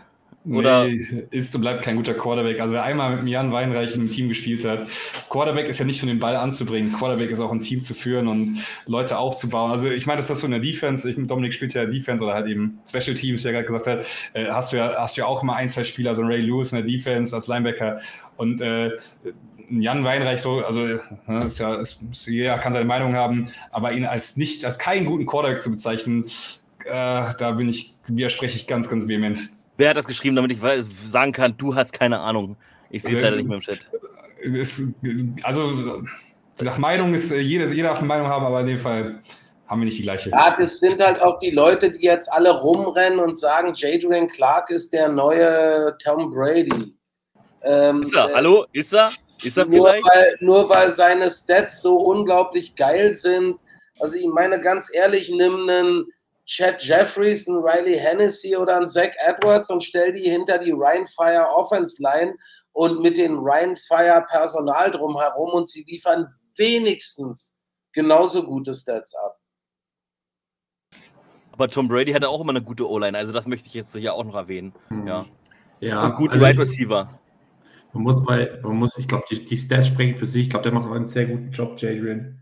Ähm, aber ja, er hatte jetzt in den, letzten Jahren ja schon mit einigen Top-Teams die Möglichkeit, eine Championship zu gewinnen. Und dann, äh, ja, würde ich sagen, ist es jetzt nicht immer so in der entscheidenden Situation gut gelaufen. Also das ist dann auch, wie gesagt, man kann immer gut sein, wenn alle gut sind. Aber ist man auch wirklich besser, wenn alle anderen schlecht sind? Oder macht ja. alle anderen besser? Und das ist halt, das ist halt genau die Frage. Ich meine, ich glaube, am Ende Leader Quality ist so ein bisschen äh, unterschätzt. Und das ist, glaube ich, auch, was man von außen halt am schlechtesten bewerten kann denke ich mal. Und, äh, das kann ich bei Jadrian auch nicht be, be, be, ähm, beurteilen, weil ich nie mit ihm zusammengespielt habe. Aber zum Beispiel bei Chad kann ich auf jeden Fall sagen, dass er ein super Leader ist und, und wirklich auch äh, in den entscheidenden Situationen äh, das Beste aus dem Team rausholt. Also hands down. Obu, Frage an dich. Ähm, stellen wir mal vor, in Stuttgart Allen macht jetzt die gesamte Saison genauso weiter, wie er jetzt gemacht hat. Was machst du denn als Coach Newman? Ich meine, zu Hennessy hast du ja fast schon eine Verbindung, aber da kommt halt einer, der gefühlt noch mehr abliefert. Wie gesagt, war jetzt nur ein Spiel, wer weiß, wie es weitergeht, aber nur rein theoretisch. Was ist, wenn es so weitergeht? Was machst du? Äh, das ist eine Sache, die du eigentlich schon geklärt haben musst, bevor du den Backup für den Hennessy holst. Da musst du vorher eigentlich schon geklärt haben, und du hast Jan Hennessy auch nicht released, sondern auf IR gesetzt. Richtig. Und wenn du ein anständiger, guter Head Coach bist, hast du da vorher schon äh, kommuniziert. Und dann hast du auch den Backup, den du als, als Backup reinholst, schon vorher gesagt, pass auf, du bist hier nur die Pausenunterhaltung sozusagen. Ja. Wenn der jetzt super abliefert, ja, gut und schön, aber wenn du als Headcoach dein, dein Rückgrat hast. Ich meine, Hennessy lief ja jetzt nicht schlecht mit dem Kollegen. Äh, von daher, ich denke, als Headcoach muss man es, wie gesagt, vorher geklärt haben äh, und dann, dann, dann ist da auch kein Problem. Und ich sehe ihn, äh, den L, nicht so super toll, wie er jetzt hochgejubelt wird. Äh, in, zu GFL-Zeiten war er genauso super toll. Das Problem ist nur, in Leipzig war er halt Schrott. GFL-Zeiten halt war Donovan Isom auch toll. Ja, äh, ja, aber das ist, aber das ist unfair. 20 Das ist aber unfair. Das ist, das ist aber unfair. Das Problem ist, da war nicht die gleiche Voraussetzung. In, in, du sagst zwar, die O-Line in, in, in, in Berlin war immer doof, aber in Leipzig war sie noch gefühlt döver. Ja, döver, schlimmer. So. ähm, und du hast noch nicht mal Right Receiver auch nicht. Also der hat ja nichts. Der hatte A, keinen Beschützer und B, auch keine Anspielstation. Was zum Geier sollst du denn machen? Ja, also das ist unfair. Das finde ich ein bisschen unfair. Ich will Ellen jetzt nicht beschützen, aber das äh. Heiße, Aber heiße Quarterback-Diskussion. Deswegen, wenn Ellen, ey, Ellen, wenn Hennessy wiederkommt, ich gebe dir einen Tipp. Äh, in Berlin hast du vielleicht äh, äh, gute Chancen. Sie haben gute Right Receiver. Olan sieht jetzt äh, auch schon wieder ein bisschen besser aus. Könnte was werden. Ja. So, lass uns das Spiel beenden. Haben wir irgendwas vergessen? Haben wir jetzt alle äh, Homeruns gelobt? Mal doch mal durchgucken. Ähm, ja. ähm, wir sind durch. Aber wir müssen natürlich noch äh, jemanden küren, den wir hier jede Woche küren. Ähm, für mich fehlt es sehr schwer, deswegen möchte ich die heute mal die letzte Stimme haben. Ähm, wer hat alles äh, einen sofort parat? Erhebe die Hand. Stefan. Okay, wir wählen jetzt den Football MVP of the Week, presented by Casio. ähm, Casio. Stefan, let's go. Also ich habe auch tatsächlich lange überlegt, weil mir keiner so richtig einfiel. Ähm, aber auch die Stimmen gerade zu dem Spiel haben mich nochmal auf die Fährte gebracht oder bestätigt. Ich würde Luis Geier tatsächlich den MVP geben, weil ich glaube, dass er wirklich ein sehr gutes Spiel abgeliefert hat. Er hat sehr gute Stats, hat für 217 Yards und einen Touchdown äh, gespielt. Also das war, wäre verdient, glaube ich, dass der junge Mann den MVP bekommt. Mhm. Ähm, Opu. wie ich jetzt schon. Na denn, äh, Leroy. Hm, hm, hm, hm. Ich würde sagen, ich stimme dem tatsächlich zu, also wenn ein Receiver 217 Yards fängt und die jetzt ja auch nicht einfach mal eben so easy going, äh, äh, weil die Defense so schlecht ist, ähm, sondern natürlich auch noch mit Bewegung, mit äh, Reads, also mit, mit Blocks lesen und, und äh, Kontakt äh, aushalten. Ich stimme einfach zu, ein Receiver, der 217 Yards macht äh, und einen Touchdown dazu, da kannst du einfach nicht weggucken und meine Stimme genauso. Ähm, Dominik. Danke. Du, du bist gemutet, Dominik. Jetzt. Jetzt, sorry. Ähm, ja, ich würde mit Yannick Wenke gehen tatsächlich. Ich fand das eigentlich ganz, ganz starkes Spiel von ihm. Ähm, als Homegrown, ich meine, die Offense kommt ja immer ein bisschen zu gut weg. Zumindest die ganzen MVPs sind immer in der Offense, aber ähm, ich könnte natürlich jetzt auch Johannes Ziergiebe sagen vom, von den Ravens, mein Team, Teammate, aber das wäre, glaube ich, ein bisschen biased. Deswegen sage ich, weil ich mit der D-Line bleiben will, Yannick Wenke von den Cologne Centurions. Opu. Ja, jetzt muss ich ja. Ja, ich will mir jetzt nicht einfach an alle ranhängen, obwohl Luis Geier natürlich eine endgeile Wahl ist.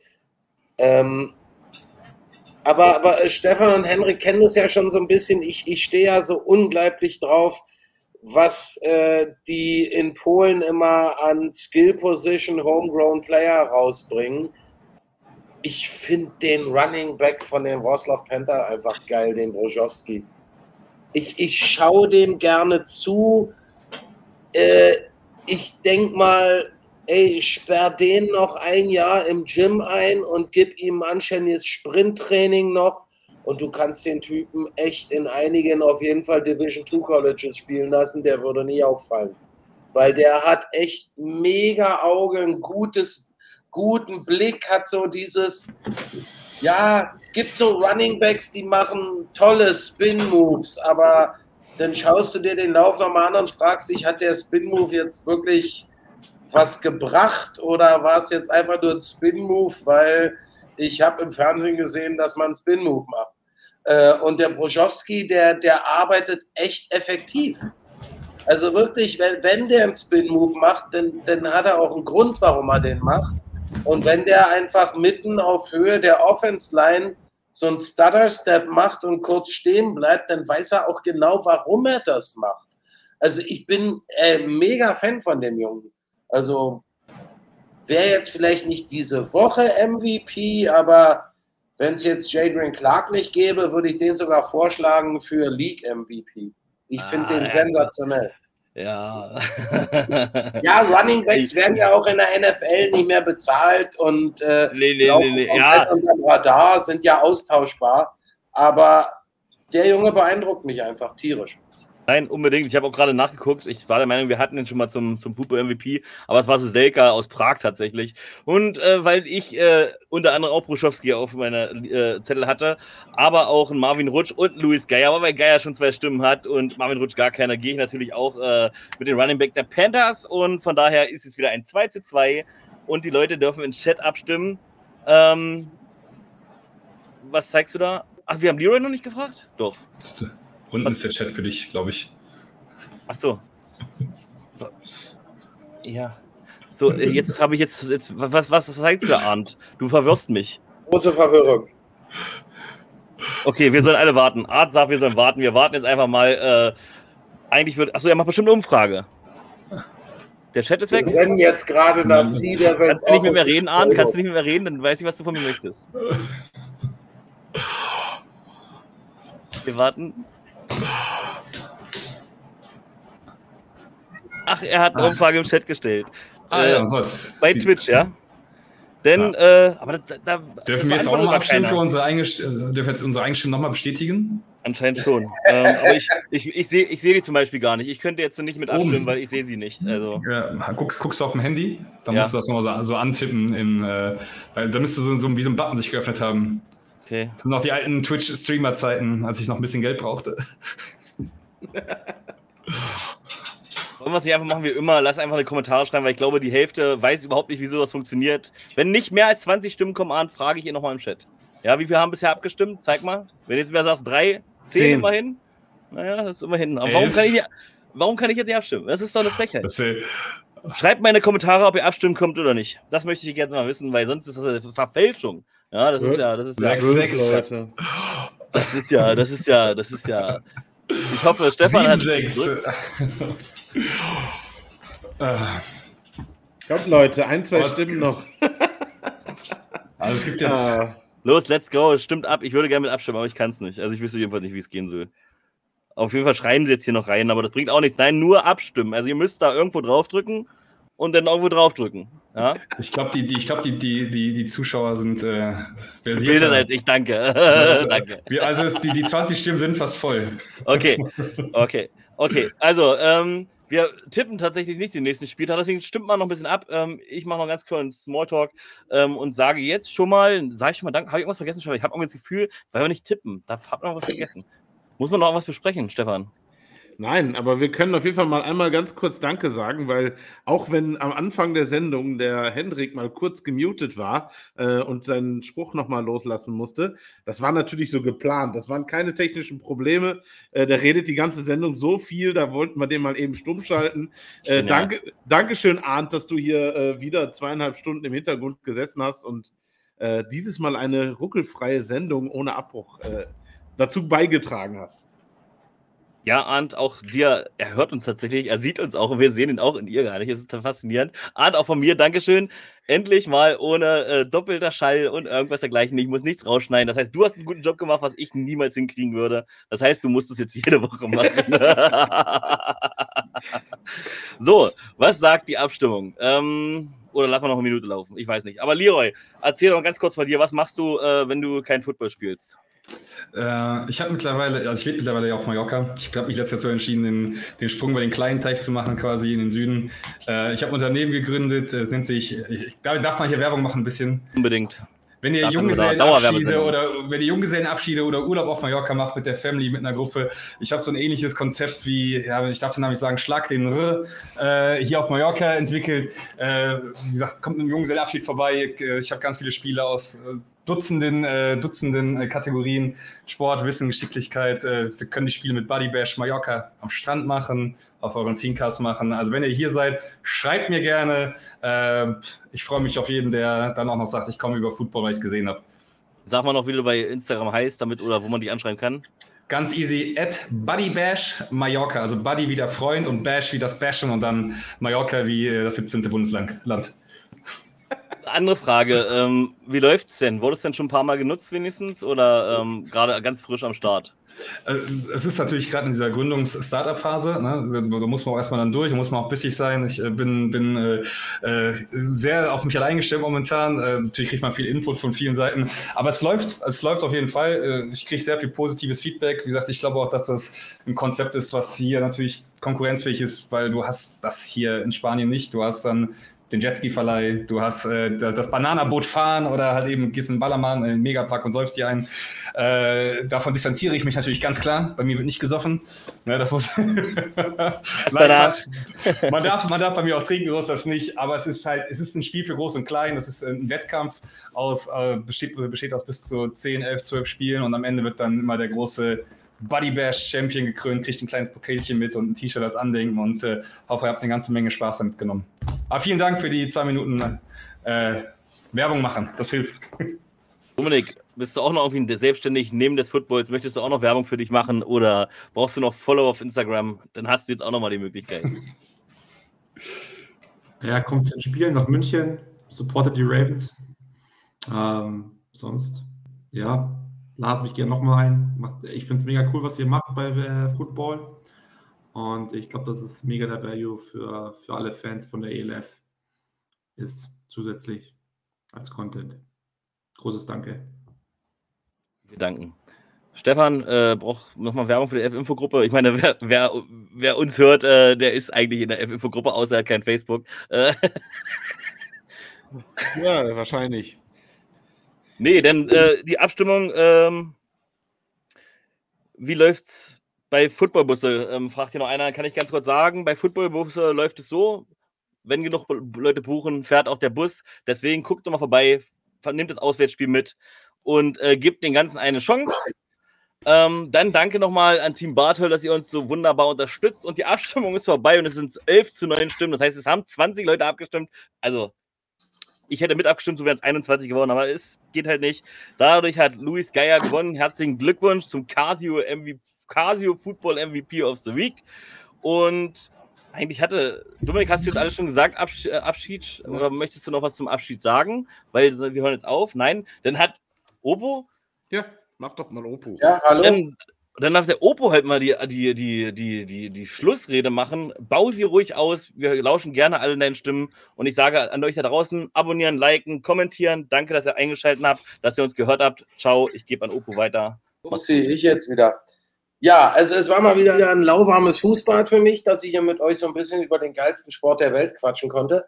Ähm, kann mich nur anschließen, geht weiter in die Stadien, nicht nur zu den Munich Ravens, sondern pilgert in die Stadien, denn Football im Stadion ist definitiv noch eine andere Erfahrung, als wenn man das einfach nur so auf dem Screen sich reinzieht.